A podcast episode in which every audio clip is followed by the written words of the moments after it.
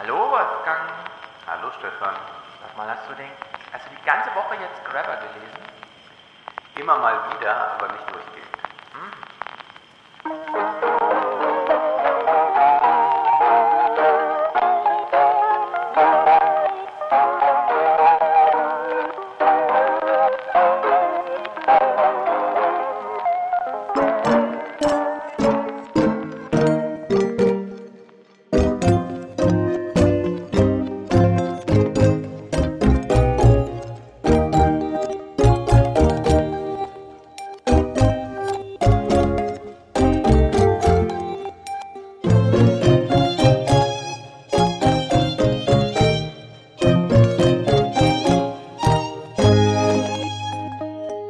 Wie viele Pausen hast du gemacht?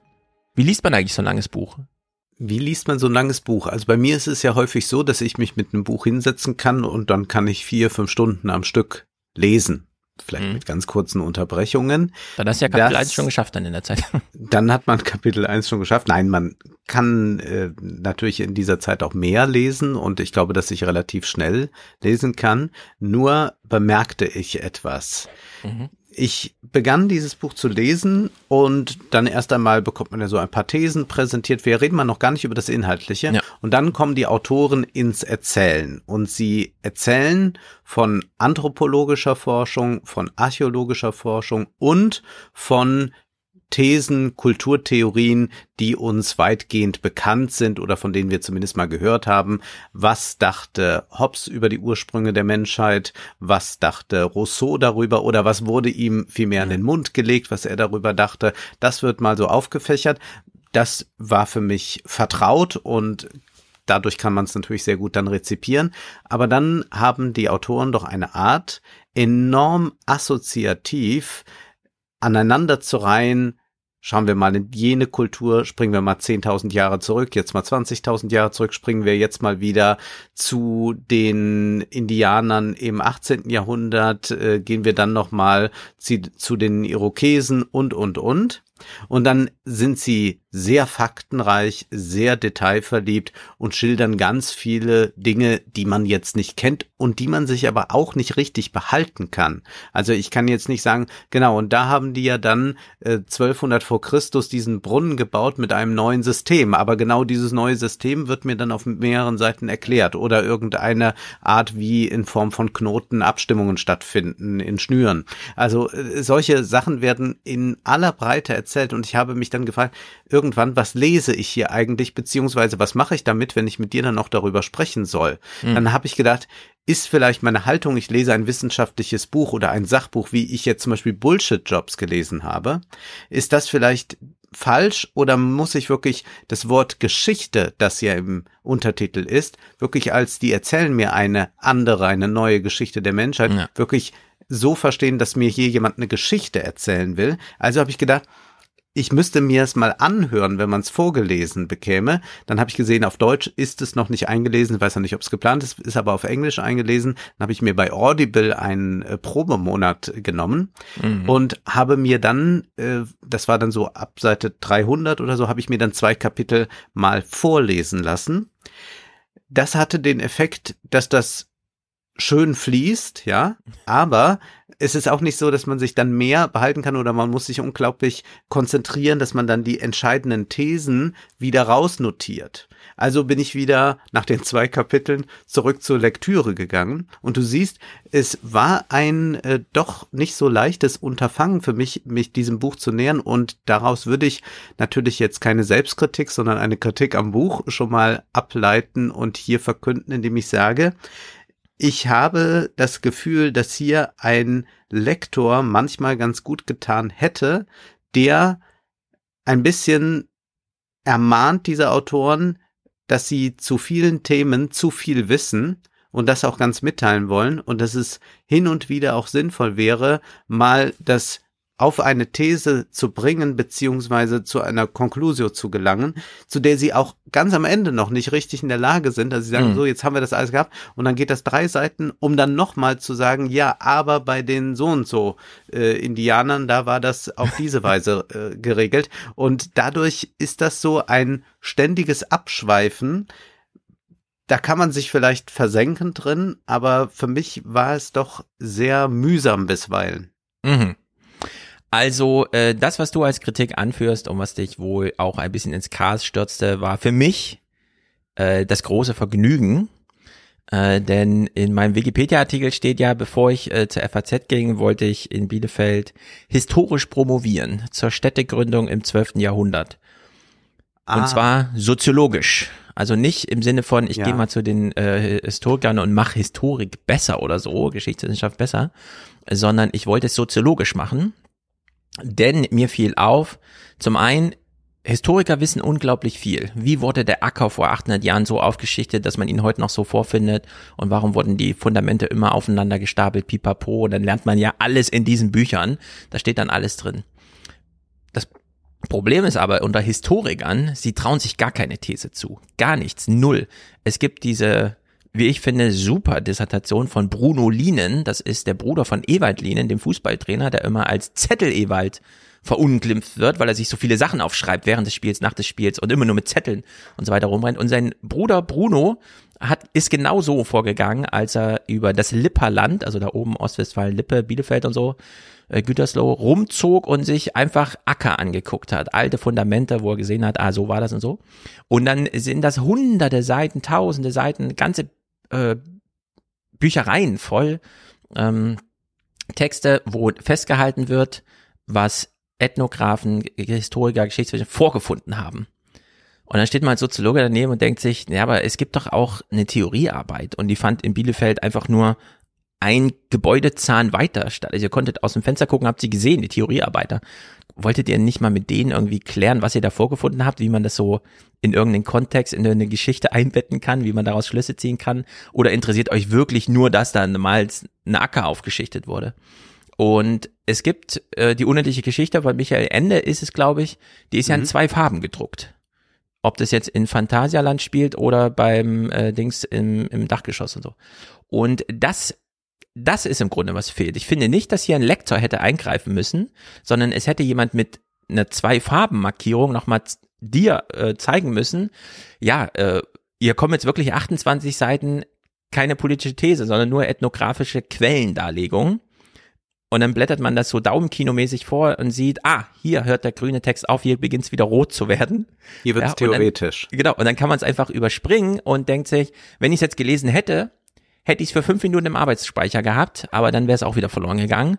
Aber dir Ja. geht das ähnlich. Also ich bin beruhigt. Du Ja, kannst uns Ja, das jetzt nicht alles referieren und sagen, na, das war ja äh, folgendermaßen bei den Azteken. Und dann referierst du uns jetzt über ähm, Tempel und Na, Ich lese es Organisationsstrukturen. genau so, wie ich finde, dass es der Verlag hätte aufbereiten müssen, wenn nämlich die Montagnais Nascapi erwähnt werden und wie sie in Nordamerika auf die Franzosen trafen und so weiter, dann kann man das auch teilweise überblättern. Man muss das dann nicht so im Detail lesen. Ich finde es trotzdem super wichtig, dass das im Text drinsteht, denn am Ende Man muss muss, ja- ja belegen, was genau, man da die macht. Also die haben ja eine These. sehr große These. Die Genau. muss man irgendwie, die kann man ja nicht mal so ins Blaue reinschreiben auf drei Seiten und sagen, so stelle ich mir das vor mit den Anfängen, sondern man muss schon Material Richtig. herbringen. Und die das liefern sollte sie. Nicht erst hinten stehen und die sollte auch nicht als Verweis stehen und die sollte auch Mhm. nicht in der Fußnote stehen, sondern das muss in den Text. Und in der Hinsicht, ja, das Buch ist, also das kann man dann als sehr aufgeblasen ansehen, aber ich finde es in der Hinsicht ganz wunderbar integriert, dass sie sich diesen Raum einfach geben und vielleicht auch gegen den Verlag durchgeboxt haben, der nämlich eventuell tatsächlich kam mit, ah, das ist zu viel, nicht nur weil die Druckkosten hoch sind, sondern auch die Leser, die werden da rausgeschmissen. So dieses typische, wir haben festgestellt bei Netflix, die Leute steigen immer bei Minute 57 aus diesem Film aus. Also drehen wir den in drei Jahren nochmal und machen aber, gestalten das dann anders und so. Und äh, dem sind sie einfach, äh, haben sie einfach nicht mitgemacht, das Spiel. Trotzdem finde ich, äh, für den Leser hätte man es zumindest, keine Ahnung, farblich oder so, man kann mit Büchern ja alles machen. Und das ist meine kleine Kritik am Buch. Äh, also was Gestaltung angeht, innerlich kann man natürlich viel kritisieren, was Gestaltung angeht. Man liest ein Buch über die Moderne und wie wir in einer Sackgasse stecken. Und gleichzeitig ordnet sich das Buch aber genau dieser Sackgassenordnung unter als Buch. Also sieht genauso aus wie alle anderen Bücher. Und, da Und hätte ich man ja beschreibe dir, wie ich in ein einer Sackgasse steckte, Genau. als ich das Buch las, ja. da hätte man ja durchaus mal ein bisschen spielerisch damit umgehen können, um zu sagen, lieber Leser, wir machen jetzt hier unten mal ein kleines Sternchen auf die Seite. Überblätter die 17 Seiten Sternchen und liest einfach dann unsere These weiter, weil die These ist denen ja auch wichtig. Die wollen ja auch, dass das so gelesen wird und die schreiben ja auch am Anfang, das ist ein Zehn-Jahres-Projekt, das ist aus der Leidenschaft geboren, wir hatten noch viel mehr geplant, jetzt ist Scrabber leider tot. In der Hinsicht äh, haben wir es leider dann doch mit einer quasi Monographie zu tun, die ethnografisch grundgelegt ist, aber sich durchaus mal was zutraut, was sehr vielen äh, großen historischen Werken äh, einfach fehlt. So. Ja. Klar, es ist jetzt, äh, wir, wir sehen das jetzt auch aus dieser populärwissenschaftlichen Richtung, es wird ja in großen Zeitungen besprochen, aber wenn man aus der anderen Richtung kommt, nämlich diese Regalkilometer der wissenschaftlichen Literatur, geschichtswissenschaftliche Aufarbeitung, Pipapo, Menschheitsgeschichte, dann ist es doch sehr gut, dass sich hier ein Autor auch mal was zutraut, eine These und so, und dass da mal einfach eine Politik da auch drin steckt. Und es ist in gewisser Weise paradox, denn was Sie ja fortwährend kritisieren, ist ja eine Geschichtsschreibung, die die großen Zeitverläufe in eine Erzählung bringen will. Ja. Und was hier stark kritisiert wird, ist eigentlich eine Geschichtsschreibung des 19. Jahrhunderts, die ich sagen würde, auch heute nicht mehr an Universitäten gelehrt wird, die ist irgendwo natürlich noch im kollektiven Gedächtnis vorhanden und in der Schule bleibt da auch noch einiges von über. Große Männer machen große Geschichte, das waren die großen Bögen, die zeichnen wir hier nach und dann sind wir hier bei uns in der Gegenwart irgendwann angekommen. Aber ich würde sagen, die Geschichtswissenschaft ist ja heute eher eine, die extrem spezialisiert ist und die tatsächlich nur noch Einzelstories erzählt, aber nicht mehr diesen großen Bogen spannt. Aber diesen großen Bogen, den Sie kritisieren, spannen Sie selbst, aber in der Form, dass Sie sagen, ja, wir können es aber auch mal alles ganz anders erzählen. Und das ist eigentlich ein ganz guter Kniff, denn ich mag es schon sehr, wenn da Schreibtisch, äh, am Schreibtisch sitzende sich sagen, ich erkläre jetzt die Welt nochmal auf eine neue Weise und mhm. das ist ein ganz souveräner Gestus, der aber hier sehr transparent gemacht wird. Das heißt, hier wird das nicht so insinuiert, sondern ganz klar kann ich mich dann auch dazu verhalten und das werden wir jetzt auch gleich tun. Aber an sich finde ich diese Geste gut als äh, statt, äh, stattdessen erleben wir, glaube ich, sehr stark in der Wissenschaft, dass diese Thesenscheu so sehr vorherrscht, dass man dann irgendwann nur noch Dissertationen als große Materialsammlungen versteht ja, genau. und man gar nicht mehr äh, das haben möchte. Also äh, ein Vorwurf, den ich tatsächlich häufig in der Wissenschaft, als ich mal kurze Zeit überlegte, dort tätig zu sein, äh, gemacht bekam, war tatsächlich einmal äh, feuilletonistische Formulierung und das zweite war, müssen es dann so starke Thesen sein. Ja, genau. Im Grunde wollen die alle nur noch die Anhänge der Arbeiten. Also ja. wenn wir sagen, ja, der Anhang ist auch wichtig, aber man kann ja auch vorher mal schreiben, begründen, warum man überhaupt sich mit ja. dem ganzen Material befasst und nur dokumentieren reicht dann halt nicht. Ich finde aber, und da können wir ja mal einsteigen, es ist klar, äh, wir gehen nicht in die Schule und kommen in die Uni und dann haben wir nur Hobbes und äh, was weiß ich, Rousseau und so gelesen. Aber was die, was den beiden ja auch wichtig ist, ist, dass auch diejenigen, die das nicht gelesen haben, in der Falle sitzen. Also, dass dieses Denken ja. sich einfach überall niederschlägt. Und da würde ich sagen, das stimmt und es war auch dringend, das aufzuarbeiten. Ich würde aber auch wieder sagen, sie sind nicht die Ersten und sie kennen leider die deutsche Soziologie nicht. Also wir haben eine Abklärung der Aufklärung, die ähm, wie soll man sagen, einmal den ganzen Planeten in die Luft gesprengt hat und da ist auch dieses Buch Anfänge nur eine Axt, die mal kurz in den Wald reinschlägt. Ja? Also wir haben es eigentlich schon viel krasser und deswegen dieser Verweis auf Luhmann, wir haben es schon viel krasser darlegen. Ähm, es ja, ist, oder die Dialektik der Aufklärung. Also das ist ja nun eine unglaubliche Aufklärungskritik, die da geleistet wird von Horkheimer und Adorno.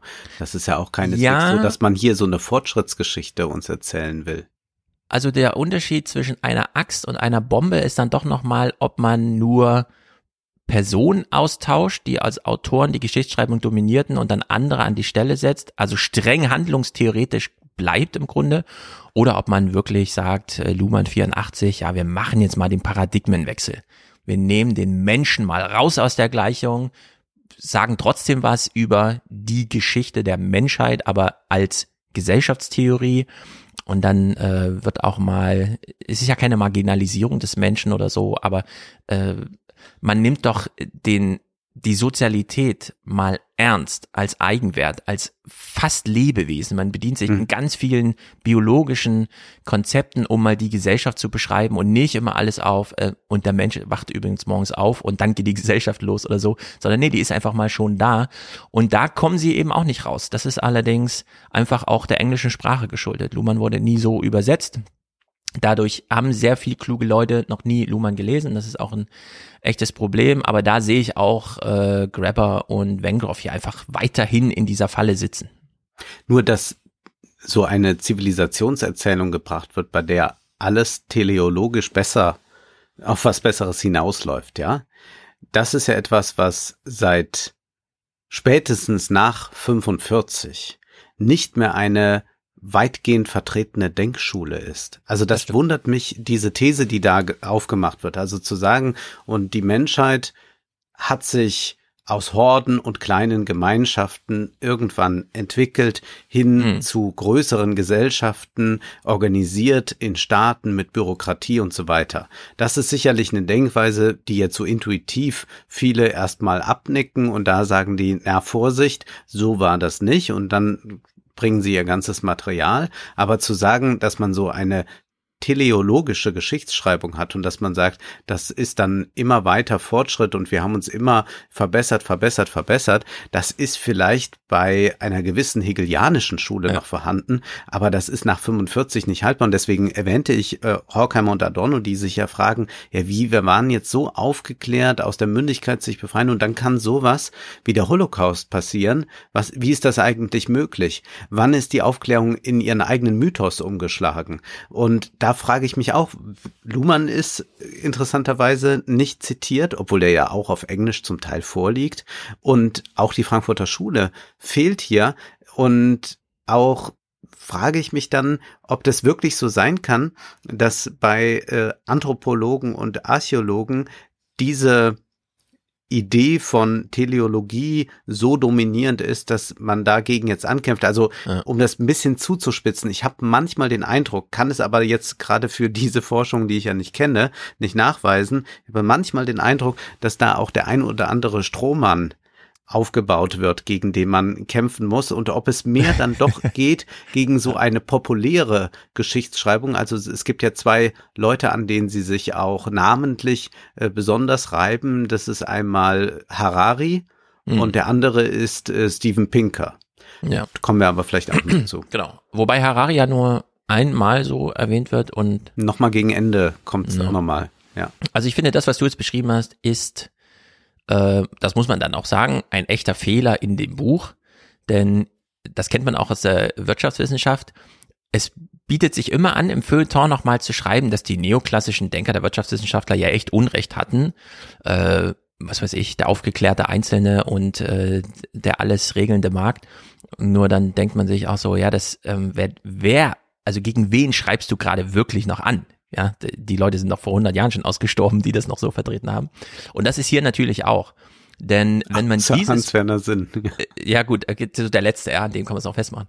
Äh, wenn man jetzt mit Anfänger in ein Uniseminar ginge, in welcher Uni in Deutschland auch immer, in Gesellschaft, äh, Geschichtswissenschaft, man findet dort alles schon vor, was die anmerken. Das ist im Grunde dieses gesetzte Wissen. Ich finde, es lohnt sich trotzdem, sich dieses Buch mal so, wie sie es konzipiert haben und auch aufbauen, äh, durchzulesen, denn es ist so dieses Transferangebot für die Allgemeinheit. Ja. Man kann bei so einem Buch davon ausgehen, dass es nicht nur 3000 Leute lesen in Deutschland, sondern dass es so allgemein, wir sehen ja auch, wo die Besprechungen sind, ja, Deutschlandfunk, Zeit, FATS, alle Süddeutsche haben ihre Besprechung gemacht. Das ist natürlich bei den ganzen anderen Büchern, auf die man, es gibt so viele, auf die man jetzt verweisen könnte, da nicht stattfindet. Gut, also sie fangen an mit äh, Ungleichheitsfragen. Das fand ich besonders gut, denn Grabber ist ja bekannt dafür, eigentlich so ein Vordenker für, ihr fühlt euch ungleich behandelt, ungleich ausgestattet, ungleich vermögend. Ja, dann bin ich euer Autor. Und es wird hier gleich mal vom Tisch geräumt. Äh, so im Sinne von, nee, jetzt kriegen wir mal die großen Fragen an. Wir beginnen hier nicht bei der Ungleichheit. Denn dann sitzen wir ja nur schon in der Falle. Äh, auch diejenigen, die nichts haben, nehmen ja am Kapitalismus teil und ich will ja nichts für die schreiben, die nichts haben, sondern ich will ja was gegen den Kapitalismus allgemein schreiben.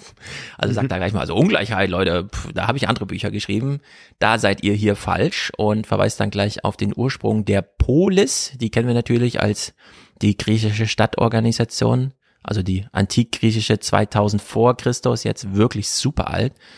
Und er sagt nochmal, Politics, Polite, Police, überall steckt es drin. Also wir haben es bis heute mitgeschleppt, dass uns die allgemeinen Fragen, die Fragen für die Gesellschaft, die Gemeinschaft irgendwie dann doch äh, kümmern. Und wir müssen miteinander klarkommen. Das ist der Sinn der Übung. Wir brauchen Impulskontrolle, soziale Gestaltung, irgendeine Art von Vernunft sollte auch noch. Und dann fassen sie es ja recht, relativ zügig, dass sie sagen, so 3000, äh, 30.000 Jahre wollen wir jetzt nochmal neu erzählen. Ich habe ja in der letzten Folge schon auf Gunnar Heinsons Dissertation hingewiesen. Schon 10.000 Jahre ist eine echte Grenze.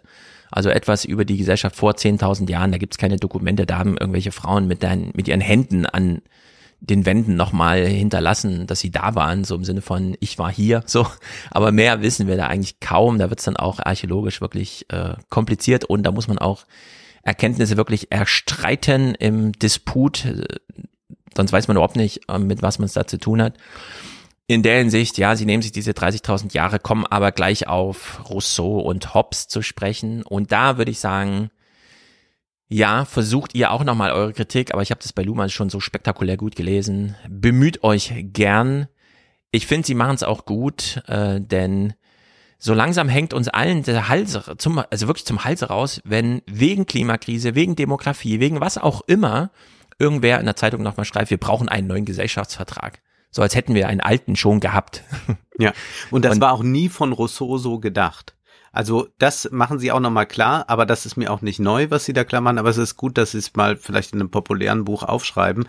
Es ist ja nicht so, dass diese Urgesellschaft, die Rousseau da zeichnet, den Naturzustand, wie er es nennt, mhm. dass das etwas wirklich Existentes war, sondern dass es eine theoretische Prämisse, die Rousseau setzt, um darauf dann eine Theorie der Gesellschaft zu entwickeln. Aber es geht hier nicht darum, dass Rousseau sagt, so waren unsere Anfänge. Und das machen sie sehr deutlich, aber sie sagen, die Rezeption von Rousseau war häufig die, dass man dachte, ah ja, genau, so war der Naturzustand, da sind die alle wie wild rumgerannt und irgendwann kam dann tatsächlich da jemand und hat den Zaun gebaut und damit entstand die moderne Gesellschaft. Ja, ähm, in der Hinsicht sind sie, gehen sie da sehr unraffiniert, bügeln sie so über das Thema drüber, denn da hätte ich mir auch mehr gewünscht. Diese Grundlage kann man anders legen. Ich habe extra nochmal nachgelesen jetzt in den tausend Seiten Geschichte des politischen Denkens, Rousseau und Hobbes. Und es ist ja tatsächlich so, beide haben diese Vertragsideen irgendwie drin. Menschen stellen fest, ich bin hier nicht alleine und ich kenne den anderen gar nicht und muss trotzdem mit dem klarkommen. Und das, was so, also du hast es richtig zu Rousseau gesagt, äh, bei Hobbes steckt das aber noch drin. Also diese, klar, der Professor, der hier im Text, äh, also in, in dem Surkamp-Ding über Hobbes schreibt, sagt auch nochmal, es wird missverstanden, dieses, der Mensch ist des Wolfen Wolf, denn es geht nicht darum, dass der Wolf so als das ähm, triebgesteuerte Wesen hergestellt wird, sondern Hobbes erklärt nochmal ganz deutlich, wenn es keine Regeln gibt, gilt der Egoismus. Und dann ist es einfach super klug und auch verständlich, dass man auf seinen ersten Vorteil, also dass man auf sich zuerst auf seinen Vorteil schaut und andere darunter auch leiden. Das haben wir ja bis heute, Freiheit, Freiheit der Andersdenkenden und so weiter, diese ganzen Regelungen. Das allerdings steckt dann bei Rousseau schon nicht mehr drin. Also beide Autoren stellen fest, ja, also Gott ist irgendwie tot und trotzdem muss es geregelt werden. Also wir können jetzt nicht weiterhin wie im Mittelalter den Herrscher immer malen mit so einer Banderole und der Kopf ist eigentlich schon im Himmel und da kommen wir gar nicht hin, sondern nee, wir müssen es aus sich, aus uns heraus begründen. Wir brauchen also irgendeine Vertragsidee und da machen sich ja die beiden, also in Anfänge sehr lustig über äh, Rousseau, und Rousseau wusste ja selber nicht, wie ihm geschah. Er hat halt diese komischen 70 Seiten damals vorgelegt, hatte eigentlich viel mehr geplant, aber war dann auch nicht in der Lage, mehr zu liefern. Trotzdem hat er dann dieses Ding vorgelegt, Gesellschaftsvertrag, pipapo. Und es hängt dann trotzdem alles irgendwie in der Luft. Es ist ja trotzdem nicht verortet. Nur weil man Gott aus der Gleichung rausnimmt, heißt es ja noch nicht, dass es geregelt ist. Und Rousseau hat sich dann auch hinter der Idee versteckt zu sagen, ich brauche ja gar keine Hobbsche Idee vom Naturzustand des einzelnen Menschen, weil die Gesellschaft ist ja da. Wir haben ja keine Einzelkämpfer. Auch derjenige, der nicht mit dem Vertrag einverstanden sich erklärt, wird ja trotzdem gemaßregelt und so weiter. Also die Gesellschaft ist erstmal da. Also hat er sie einfach gesetzt. Äh, Und Ja. da, genau da beginnen ja eigentlich die Fragen. Ja, wie ist denn jetzt diese soziale Ordnung möglich? Und dann sagt Rousseau, ja, die ist halt einfach da. Und dann irgendwelche Ideen von, ja, dann regeln wir das jetzt mal mit einem Vertrag. Äh, Also einfach zu zu sagen, es ist halt einfach, wie es ist. Ja, das ist halt keine gute Antwort für den Staat. Und in der Hinsicht machen sie sich sehr drüber lustig, dass Rousseau ja dann doch ähm, im Grunde äh, so von einem Fürsten durchgefütterter Typ ist, der halt an Schreibwettbewerben teilnahm, seinerseits aber schon feststellte, hm, so richtig überzeugt bin ich von meinem eigenen Werk auch nicht. Und die Leser damals waren halt noch nicht so, oh, der große Rousseau und so weiter, sondern haben sich auch so ein bisschen drüber lustig gemacht. Ja gut, ist halt so ein Text, kann man lesen, muss man nicht, keine Ahnung. Gehen wir halt mal irgendwie mit um, ist halt so Literatur im großen Kanon, aber jetzt nichts Grundlegendes. Und da finde ich es dann aber ziemlich gut, dieses zweite Kapitel, sündhafte Freiheit. Also wie sie vorher das so ein bisschen abräumen. Wir stecken in der Rousseau-Falle, vor allem dann Francis Yuko äh, Fukuyama, den sie da nochmal nennen, mit seinen Origins of Political Order.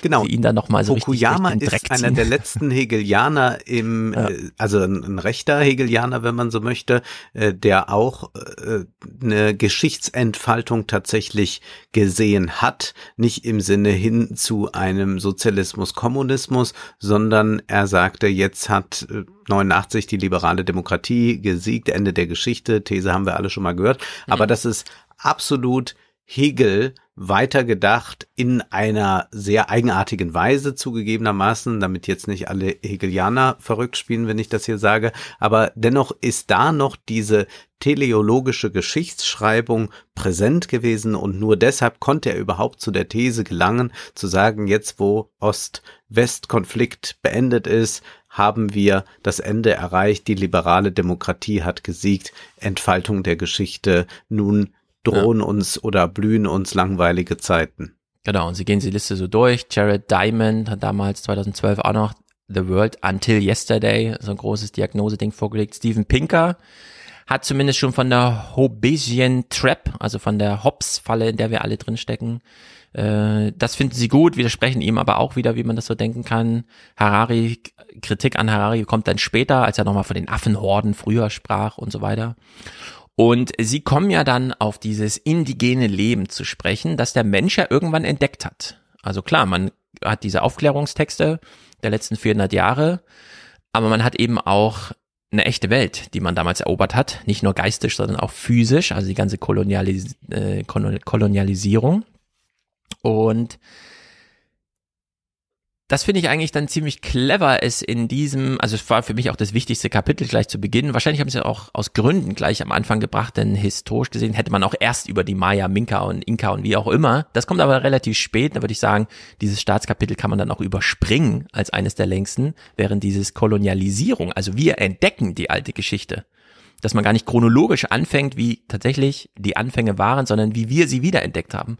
Dass man das an Anfang zieht, fand ich ziemlich gut. Und sie legen es ja gleich drauf an und sagen, wir machen es mal nicht eurozentrisch.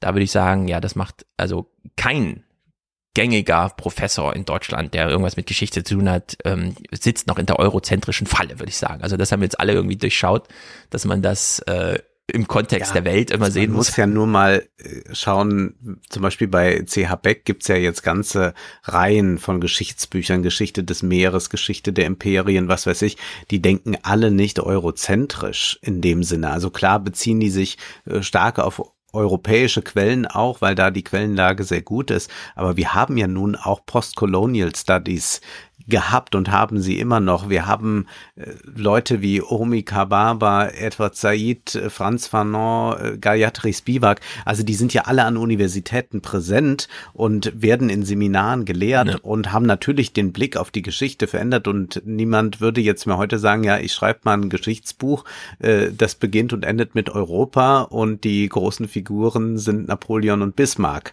Mhm. Das würde in dieser Weise nicht mehr stattfinden. Also das wundert mich dann ein bisschen sehr. Das ist vielleicht so, wenn man äh, Guido Knopps äh, Weltgeschichten da im ZDF oder so schaut, da ist das noch Ja. vielleicht wie früher. Aber das ist ja nicht der Maßstab. Was ich ganz gut finde, ist, dass sie auch Thesen stark in diese Sachen reingehen. Also äh, das ist noch ein paar Seiten früher, aber ich will es äh, doch noch vorlesen. Da heißt es, das ultimative Problem der Menschheitsgeschichte ist, wie wir sehen werden, nicht der gleichberechtigte Zugang zu materiellen Ressourcen, Land, Kalorien, Produktionsmitteln, obwohl diese Dinge offensichtlich sehr wichtig sind, sondern die Frage, ob wir alle die gleiche Möglichkeit haben, an Entscheidungen mitzuwirken, die unser Zusammenleben betreffen. Natürlich setzt die Wahrnehmung dieser Möglichkeit voraus, dass es überhaupt etwas Sinnvolles zu entscheiden gibt.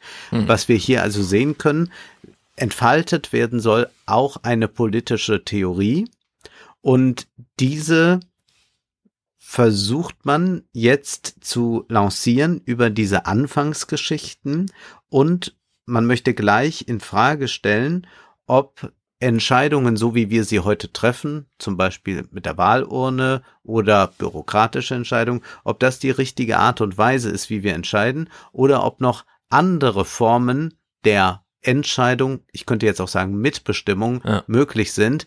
Graeber kommt ja aus dem Occupy Wall Street Spektrum und manche werden sich vielleicht erinnern, da war es ja so, dass diese Besetzer und Aktivisten keine äh, Sprecher hatten. Also das mhm. war jetzt nicht, Fridays for Future will das ja auch nicht so richtig haben, aber natürlich ist es Luisa Neubauer, die wird am Ende gefragt und äh, wie stehen Sie jetzt dazu, äh, lehnen Sie Gewalt ab, bla bla bla.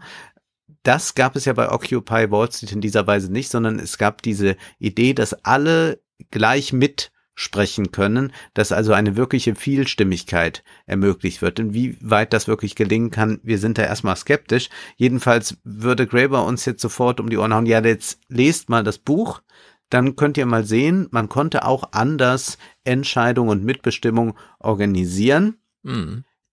Ich habe ja schon mal Bedenkungen zum Thema Bürgerräte geäußert, ja. will das auch jetzt nicht hier in dieser Weise verflachen, aber zumindest muss man ganz klar sagen, aus dieser Stoßrichtung kommt das. Also es wird hier überlegt, wie kann Gesellschaft anders organisiert sein und wie kann dann auch der Entscheidungsprozess anders aussehen. Ich würde es noch ein bisschen anders formulieren, die Frage, wie kann Gesellschaft aussehen? Da steckt ja immer dieses Lenin-Ding drin, äh, die Revolution beginnt nicht, wenn Menschen unzufrieden sind, sondern wenn sie eine bessere Idee haben und die durchsetzen wollen. Und das drehen die beiden ja so ein bisschen um.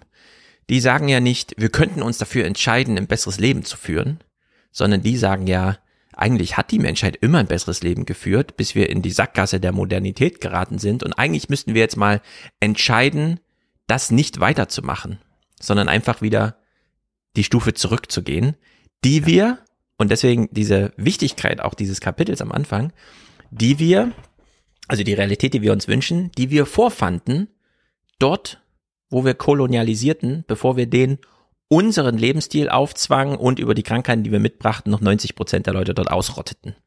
So. Und das ist natürlich eine ziemlich scharfe These, die sie aber super ernst nehmen. Und in deren Sicht finde ich, so ein Buch schwankt immer auch zwischen ist es noch ein Sachbuch, ist es eigentlich Literatur? Ja, man kann das auch so, ja. es ist ja einfach mal eine Belletristik.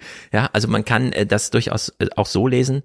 Und dafür fand ich das richtig gut, so als These, zu sagen, unsere Aufklärung, die wir uns erarbeitet haben, weil wir irgendwann feststellten, Gott ist ja gar nicht da, wir müssen es mit uns selber regeln, also sammeln wir jetzt mal so brainstorming-mäßig alle Ideen zusammen und haben dann eine politische Geschichte des politischen Denkens diese Aufklärung ist gar nicht aus uns herausgewachsen, sondern Autoren haben in zwei Schritten zuerst die guten Ideen aus den kolonialisierten Gebieten aufgegriffen. Menschen sind ja hingefahren, haben erobert und haben festgestellt, wie die da leben und haben davon erzählt.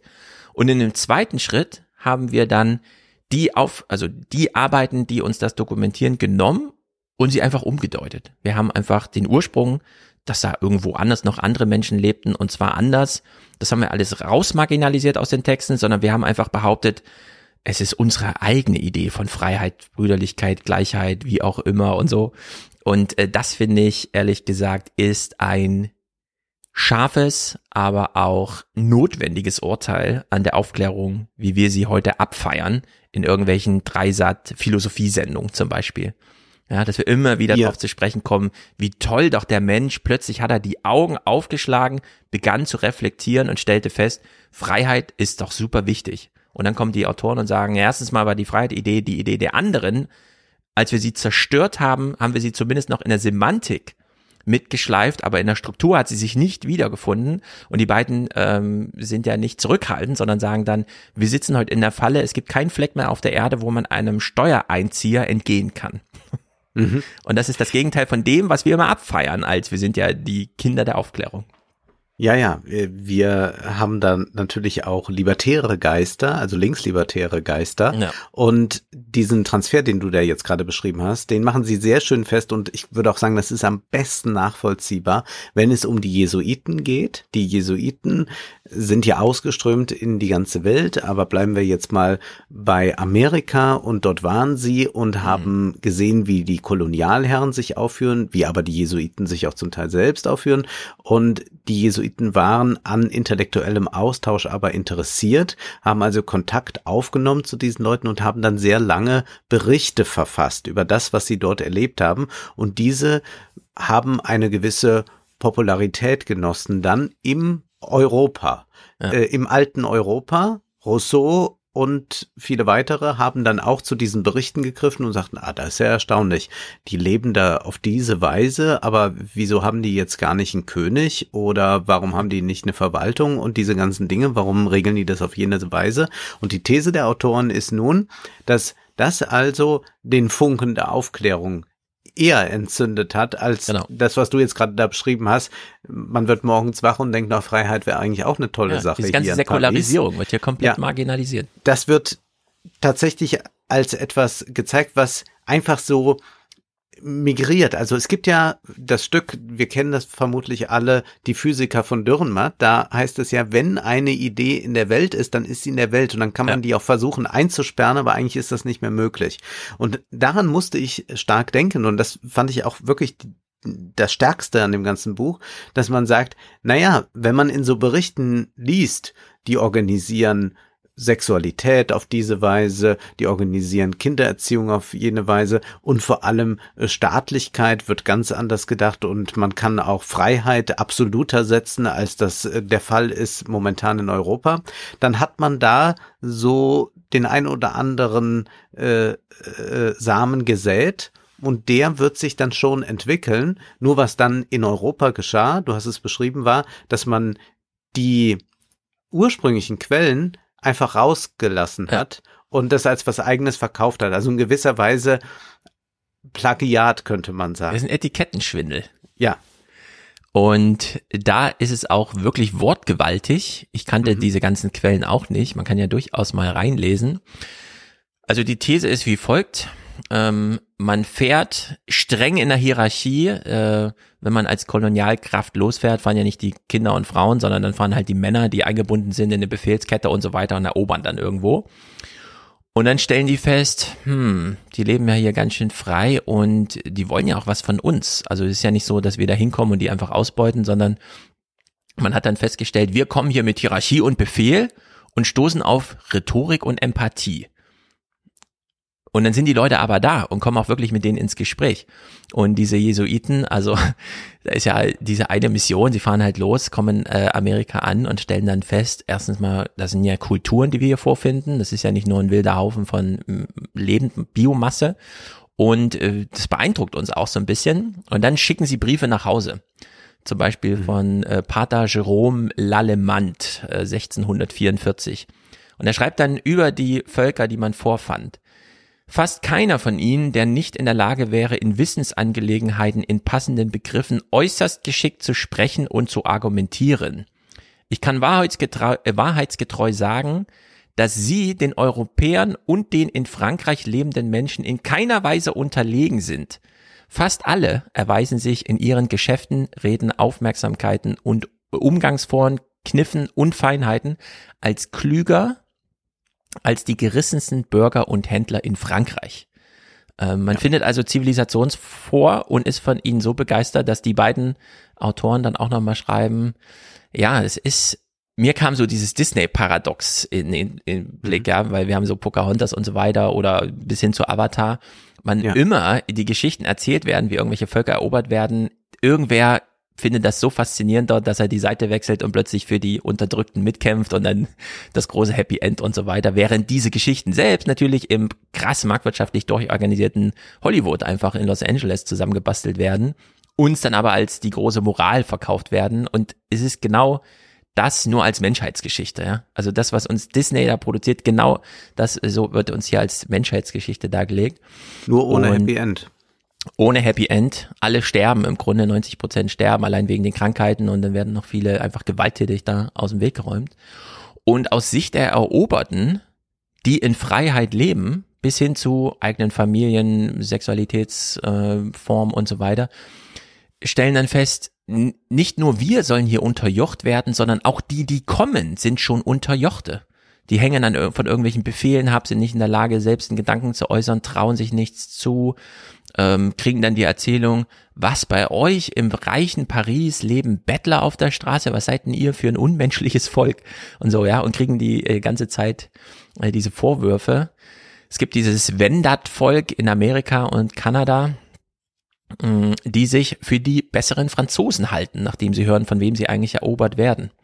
Und Ja, es ist ganz erstaunlich. Auch da gibt's eine schöne Stelle. Äh, Laontan hat in seinen Memoiren davon berichtet. Er sagt, jene amerikanischen Ureinwohner neckten uns andauernd mit den durch den Geldverkehr ausgelösten Missständen und Unordnungen, die sie in unseren Städten beobachtet hatten. Es hat keinen Sinn, ihnen entgegenzuhalten, wie nützlich die Institution des Privateigentums als Stütze der Gesellschaft ist. Sie ziehen alles, was man dazu sagen kann, ins Lächerliche. Kurz, sie streiten und kämpfen nicht, noch beleidigen sie einander. Sie spotten über Kunst und Wissenschaft und lachen über die Rangordnung, die bei uns herrscht. Sie bezeichnen uns als Sklaven und Ja. nennen uns arme Seelen, deren Leben wertlos ist, weil wir uns selbst erniedrigen, indem wir uns einem Manne, dem König, unterwerfen, der alle Macht besitzt und durch kein Gesetz als seinen eigenen Willen gebunden ist. Ja. Und da habe ich mir das auch wirklich mal rausgeschrieben. Man kann es hier mal vorlesen. Es ist auch wirklich spektakulär. Also die Vendat haben einfach eigene Philosophen. Da gibt's einen Philosophen und Staatsmann Kondiarnok, oh, nee, Kondiaronk, 1703. Ich kannte das alles nicht, aber es scheint wohl in irgendwelchen Büchereien gut dokumentiert zu sein. 1703. Ich denke, nachdem die Franzosen eine Weile da waren, seit sechs Jahren über den Zustand der europäischen Gesellschaft nach. Also wir kriegen ja sozusagen eine Gegenaufklärung aus den kolonialisierten Gebieten. Ich versichere, dass das, was ihr Geld nennt, der Teufel, der Teufel ist. Der Tyrann der Franzosen, der Quell alles Bösen, das Verderben der Seelen und das Schlachthaus der Lebenden. Zu glauben, man könnte im Land des Geldes leben und seine eigene Seele bewahren, ist, als glaubte man, sein Leben im Grunde eines Sees bewahren zu können. Geld ist der Vater von Luxus, Ausschweifen, Schwindel, Lüge, Betrug, Unaufrichtigkeit, das schlechteste Verhalten des Menschen, der Welt, das schlechteste Verhalten der Welt. Also da- das hat man denen so entgegengehalten. Und gleichzeitig, was haben die Franzosen über die Wendat geschrieben?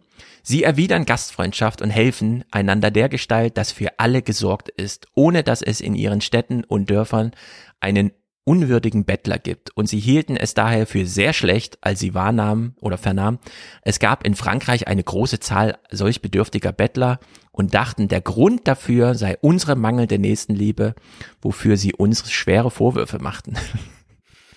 Ja, also man kommt da hin und kriegt das mal eine Lektion in Sachen Nächstenliebe. Was, ihr lasst bei euch zu Hause die Leute auf der Straße sterben? Seid ihr bescheuert?